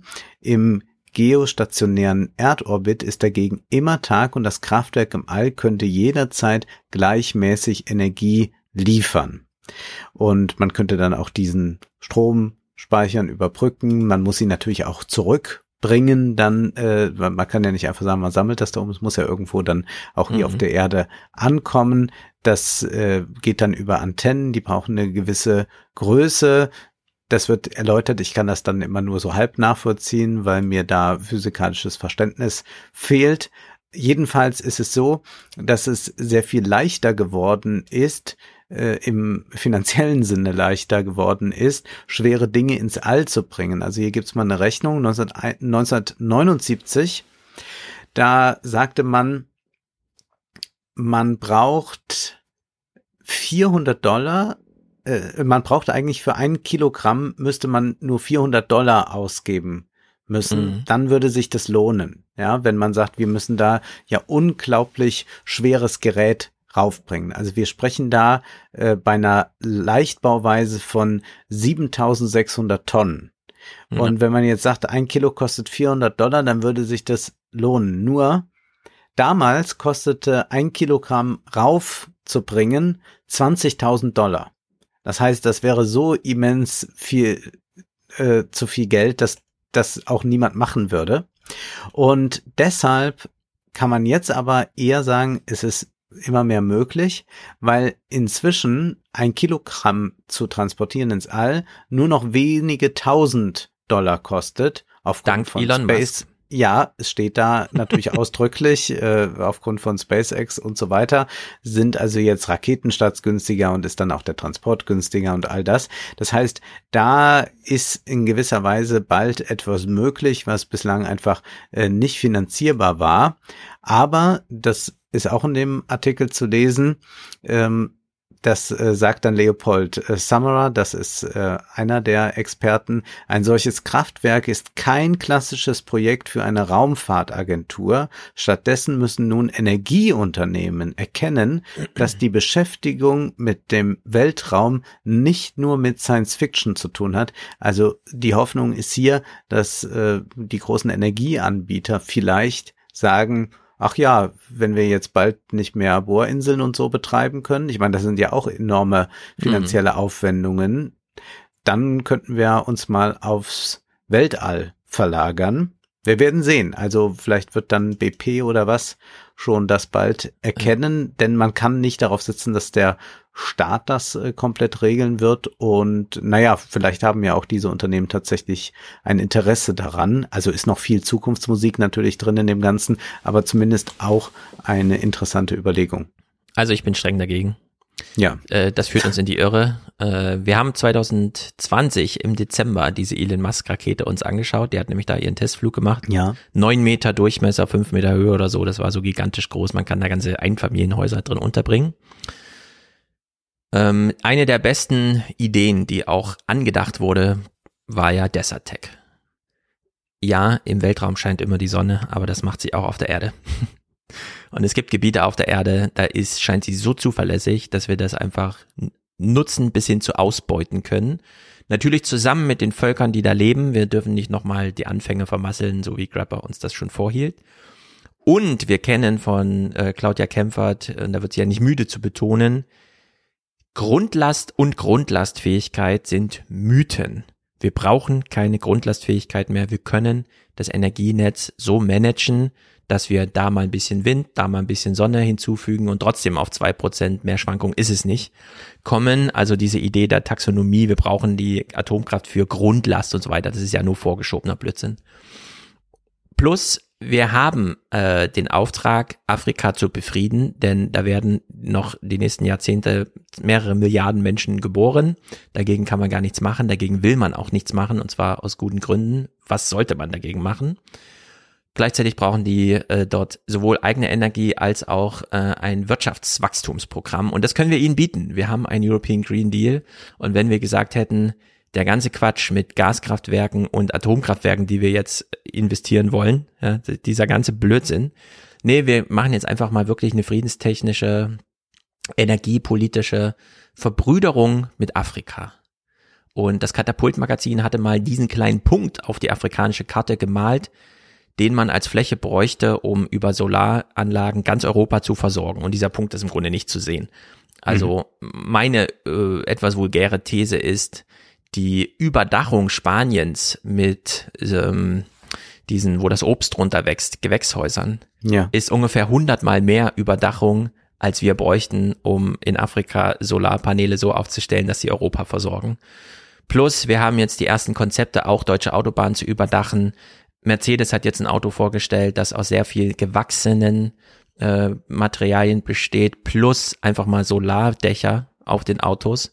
Denn ja, sie stehen halt viel rum und sie stehen in Helligkeit rum. Man braucht ja nicht direkte Sonneneinstrahlung, die hindert ja sogar durch die ja. krasse Erwärmung der Solarpaläne nochmal die Technologie, sondern wir brauchen nur Helligkeit. Die haben wir hier gegeben. In Afrika können wir dann auch die Hitze noch ein bisschen ausbeuten und diese Solar Thermie dann nochmal mit diesen Türmen, wo dann Wasser und so weiter. Äh, das das wäre alles möglich und das Geld dafür ist auch da und äh, jetzt schon wieder in den Weltraum zu fliegen, um da irgendwelche Dinge aufzubauen.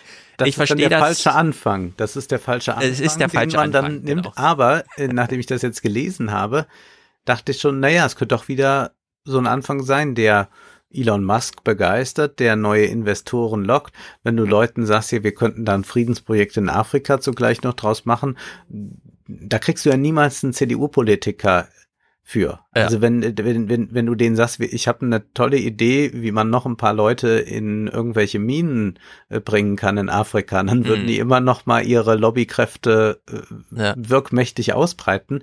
Aber ich befürchte, es wird eher sowas hier sein und dann mhm. aber wahrscheinlich. Das ist Don't Look Up. Weißt Da, du? da, wahrscheinlich Das ist so eine wahrscheinlich Look in, diese, in, in, diese, in diese Richtung. Ich finde aber interessant, dass es tatsächlich äh, möglich ist. Also das hätte ich jetzt, äh, also wenn das, wenn das stimmt, was hier beschrieben wird, Ja, ich meine, dass das technisch äh, so gut möglich ist, bereits hätte ich jetzt nicht gedacht. wenn das möglich ist, wie einfach wäre es dann wirklich möglich, in Nordafrika solche Dinge aufzubauen? Es gibt, ähm, also die Erde, wir kennen sie ja als Globus mit einem riesigen Russland und einem ganz kleinen Afrika, das so ein bisschen unter Europa rumhängt. Wenn wir jetzt diese Perspektive mal wechseln und Afrika dorthin malen, wo sonst immer Russland ist und Russland unterhalb Europas und wir bauen die gleichen Verzerrungen ein, dann kriegen wir mal mit, wie riesig Afrika eigentlich wirklich ist.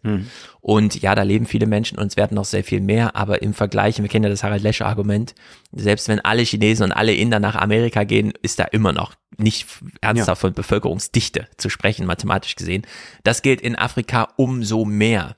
Wir verdrängen da niemanden, weder äh, Biomasse Mensch noch Biomasse Tier noch Biomasse Pflanze, sondern das ist einfach totes Gebiet und da kann man einfach Sonne ernten. Äh, die Sonne scheint auch auf der Erde, da muss man nicht in den Weltraum. Das ist so Und wir haben ja in Davos äh, den Vizepräsidenten von Nigeria gehört, der da flehte, dass auf jeden Fall Ja. Gas als Übergangstechnologie bleiben muss. Das muss er ja nur sagen, weil man genau das, was du jetzt eben skizziert hast, noch nicht angestoßen hat. Mhm. Sonst würde er wahrscheinlich da sitzen und sagen, ja, Gott sei Dank brauchen wir kein Gas mehr. Aber da man das gar nicht erst offeriert Genau. und dann von der Leyen nur mal sagt, ja, wir können da noch viel nutzen, man hat erst drei Prozent des Potenzials oder so, aber dann nicht wirklich was drauf folgt, ist die Situation ja so verfahren, wie sie ist. Hm.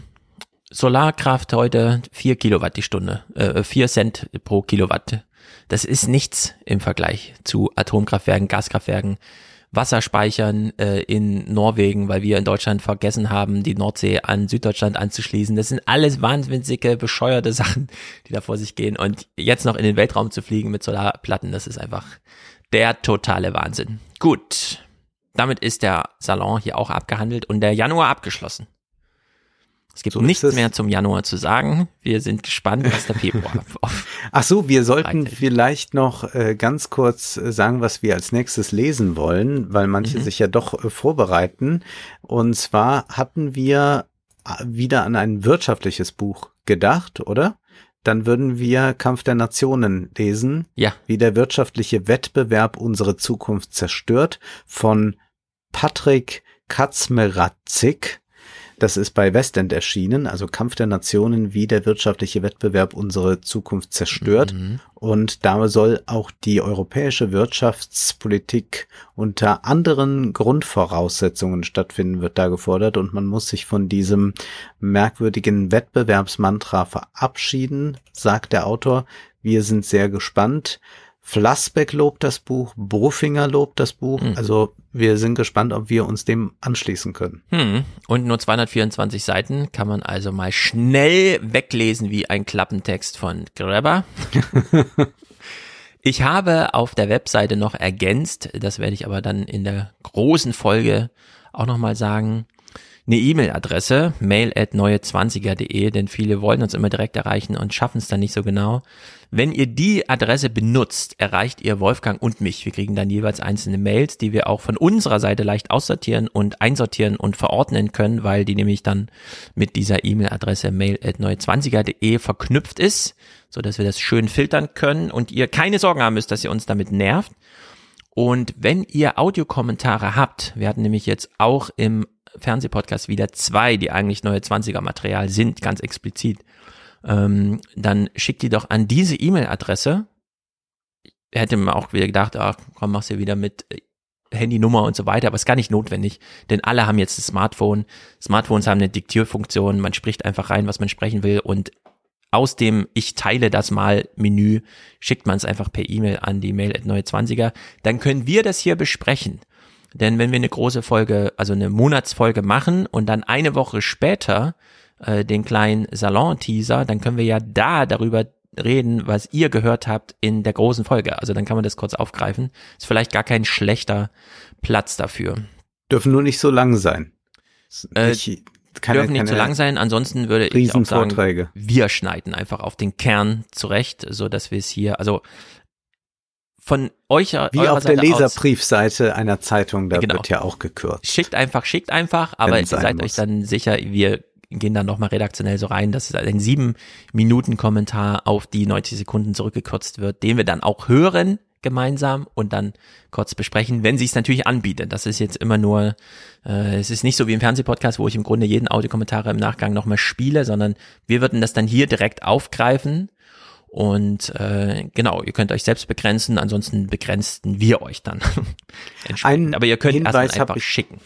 Einen Hinweis habe ich auch noch. Ein Hörer und eine Stunde später eine Hörerin haben mir aufgrund des Leihmutterschaftsthema ein Feature aus dem Deutschlandradio empfohlen und zwar über Leihmutterschaft in der Ukraine. Hm. Und das ist sehr interessant und das würde ich jetzt auch mal noch mit hier in unsere lange Liste Mhm. anfügen. Wer sich dafür interessiert, sollte sich das anhören. Das ist aus dem Dezember 21. Sehr gut. Ja, dann ist sogar aktuell. Sehr gut. Na dann sehen wir uns Ende des Monats wieder. Dann hoffentlich Corona vorbei. Äh, es warten ja andere Themen. Wir wollen ja auch dann wirklich über Olaf Scholz seinen Pullover reden. Ganz genau. gut. Haut rein, Leute. Tschüss.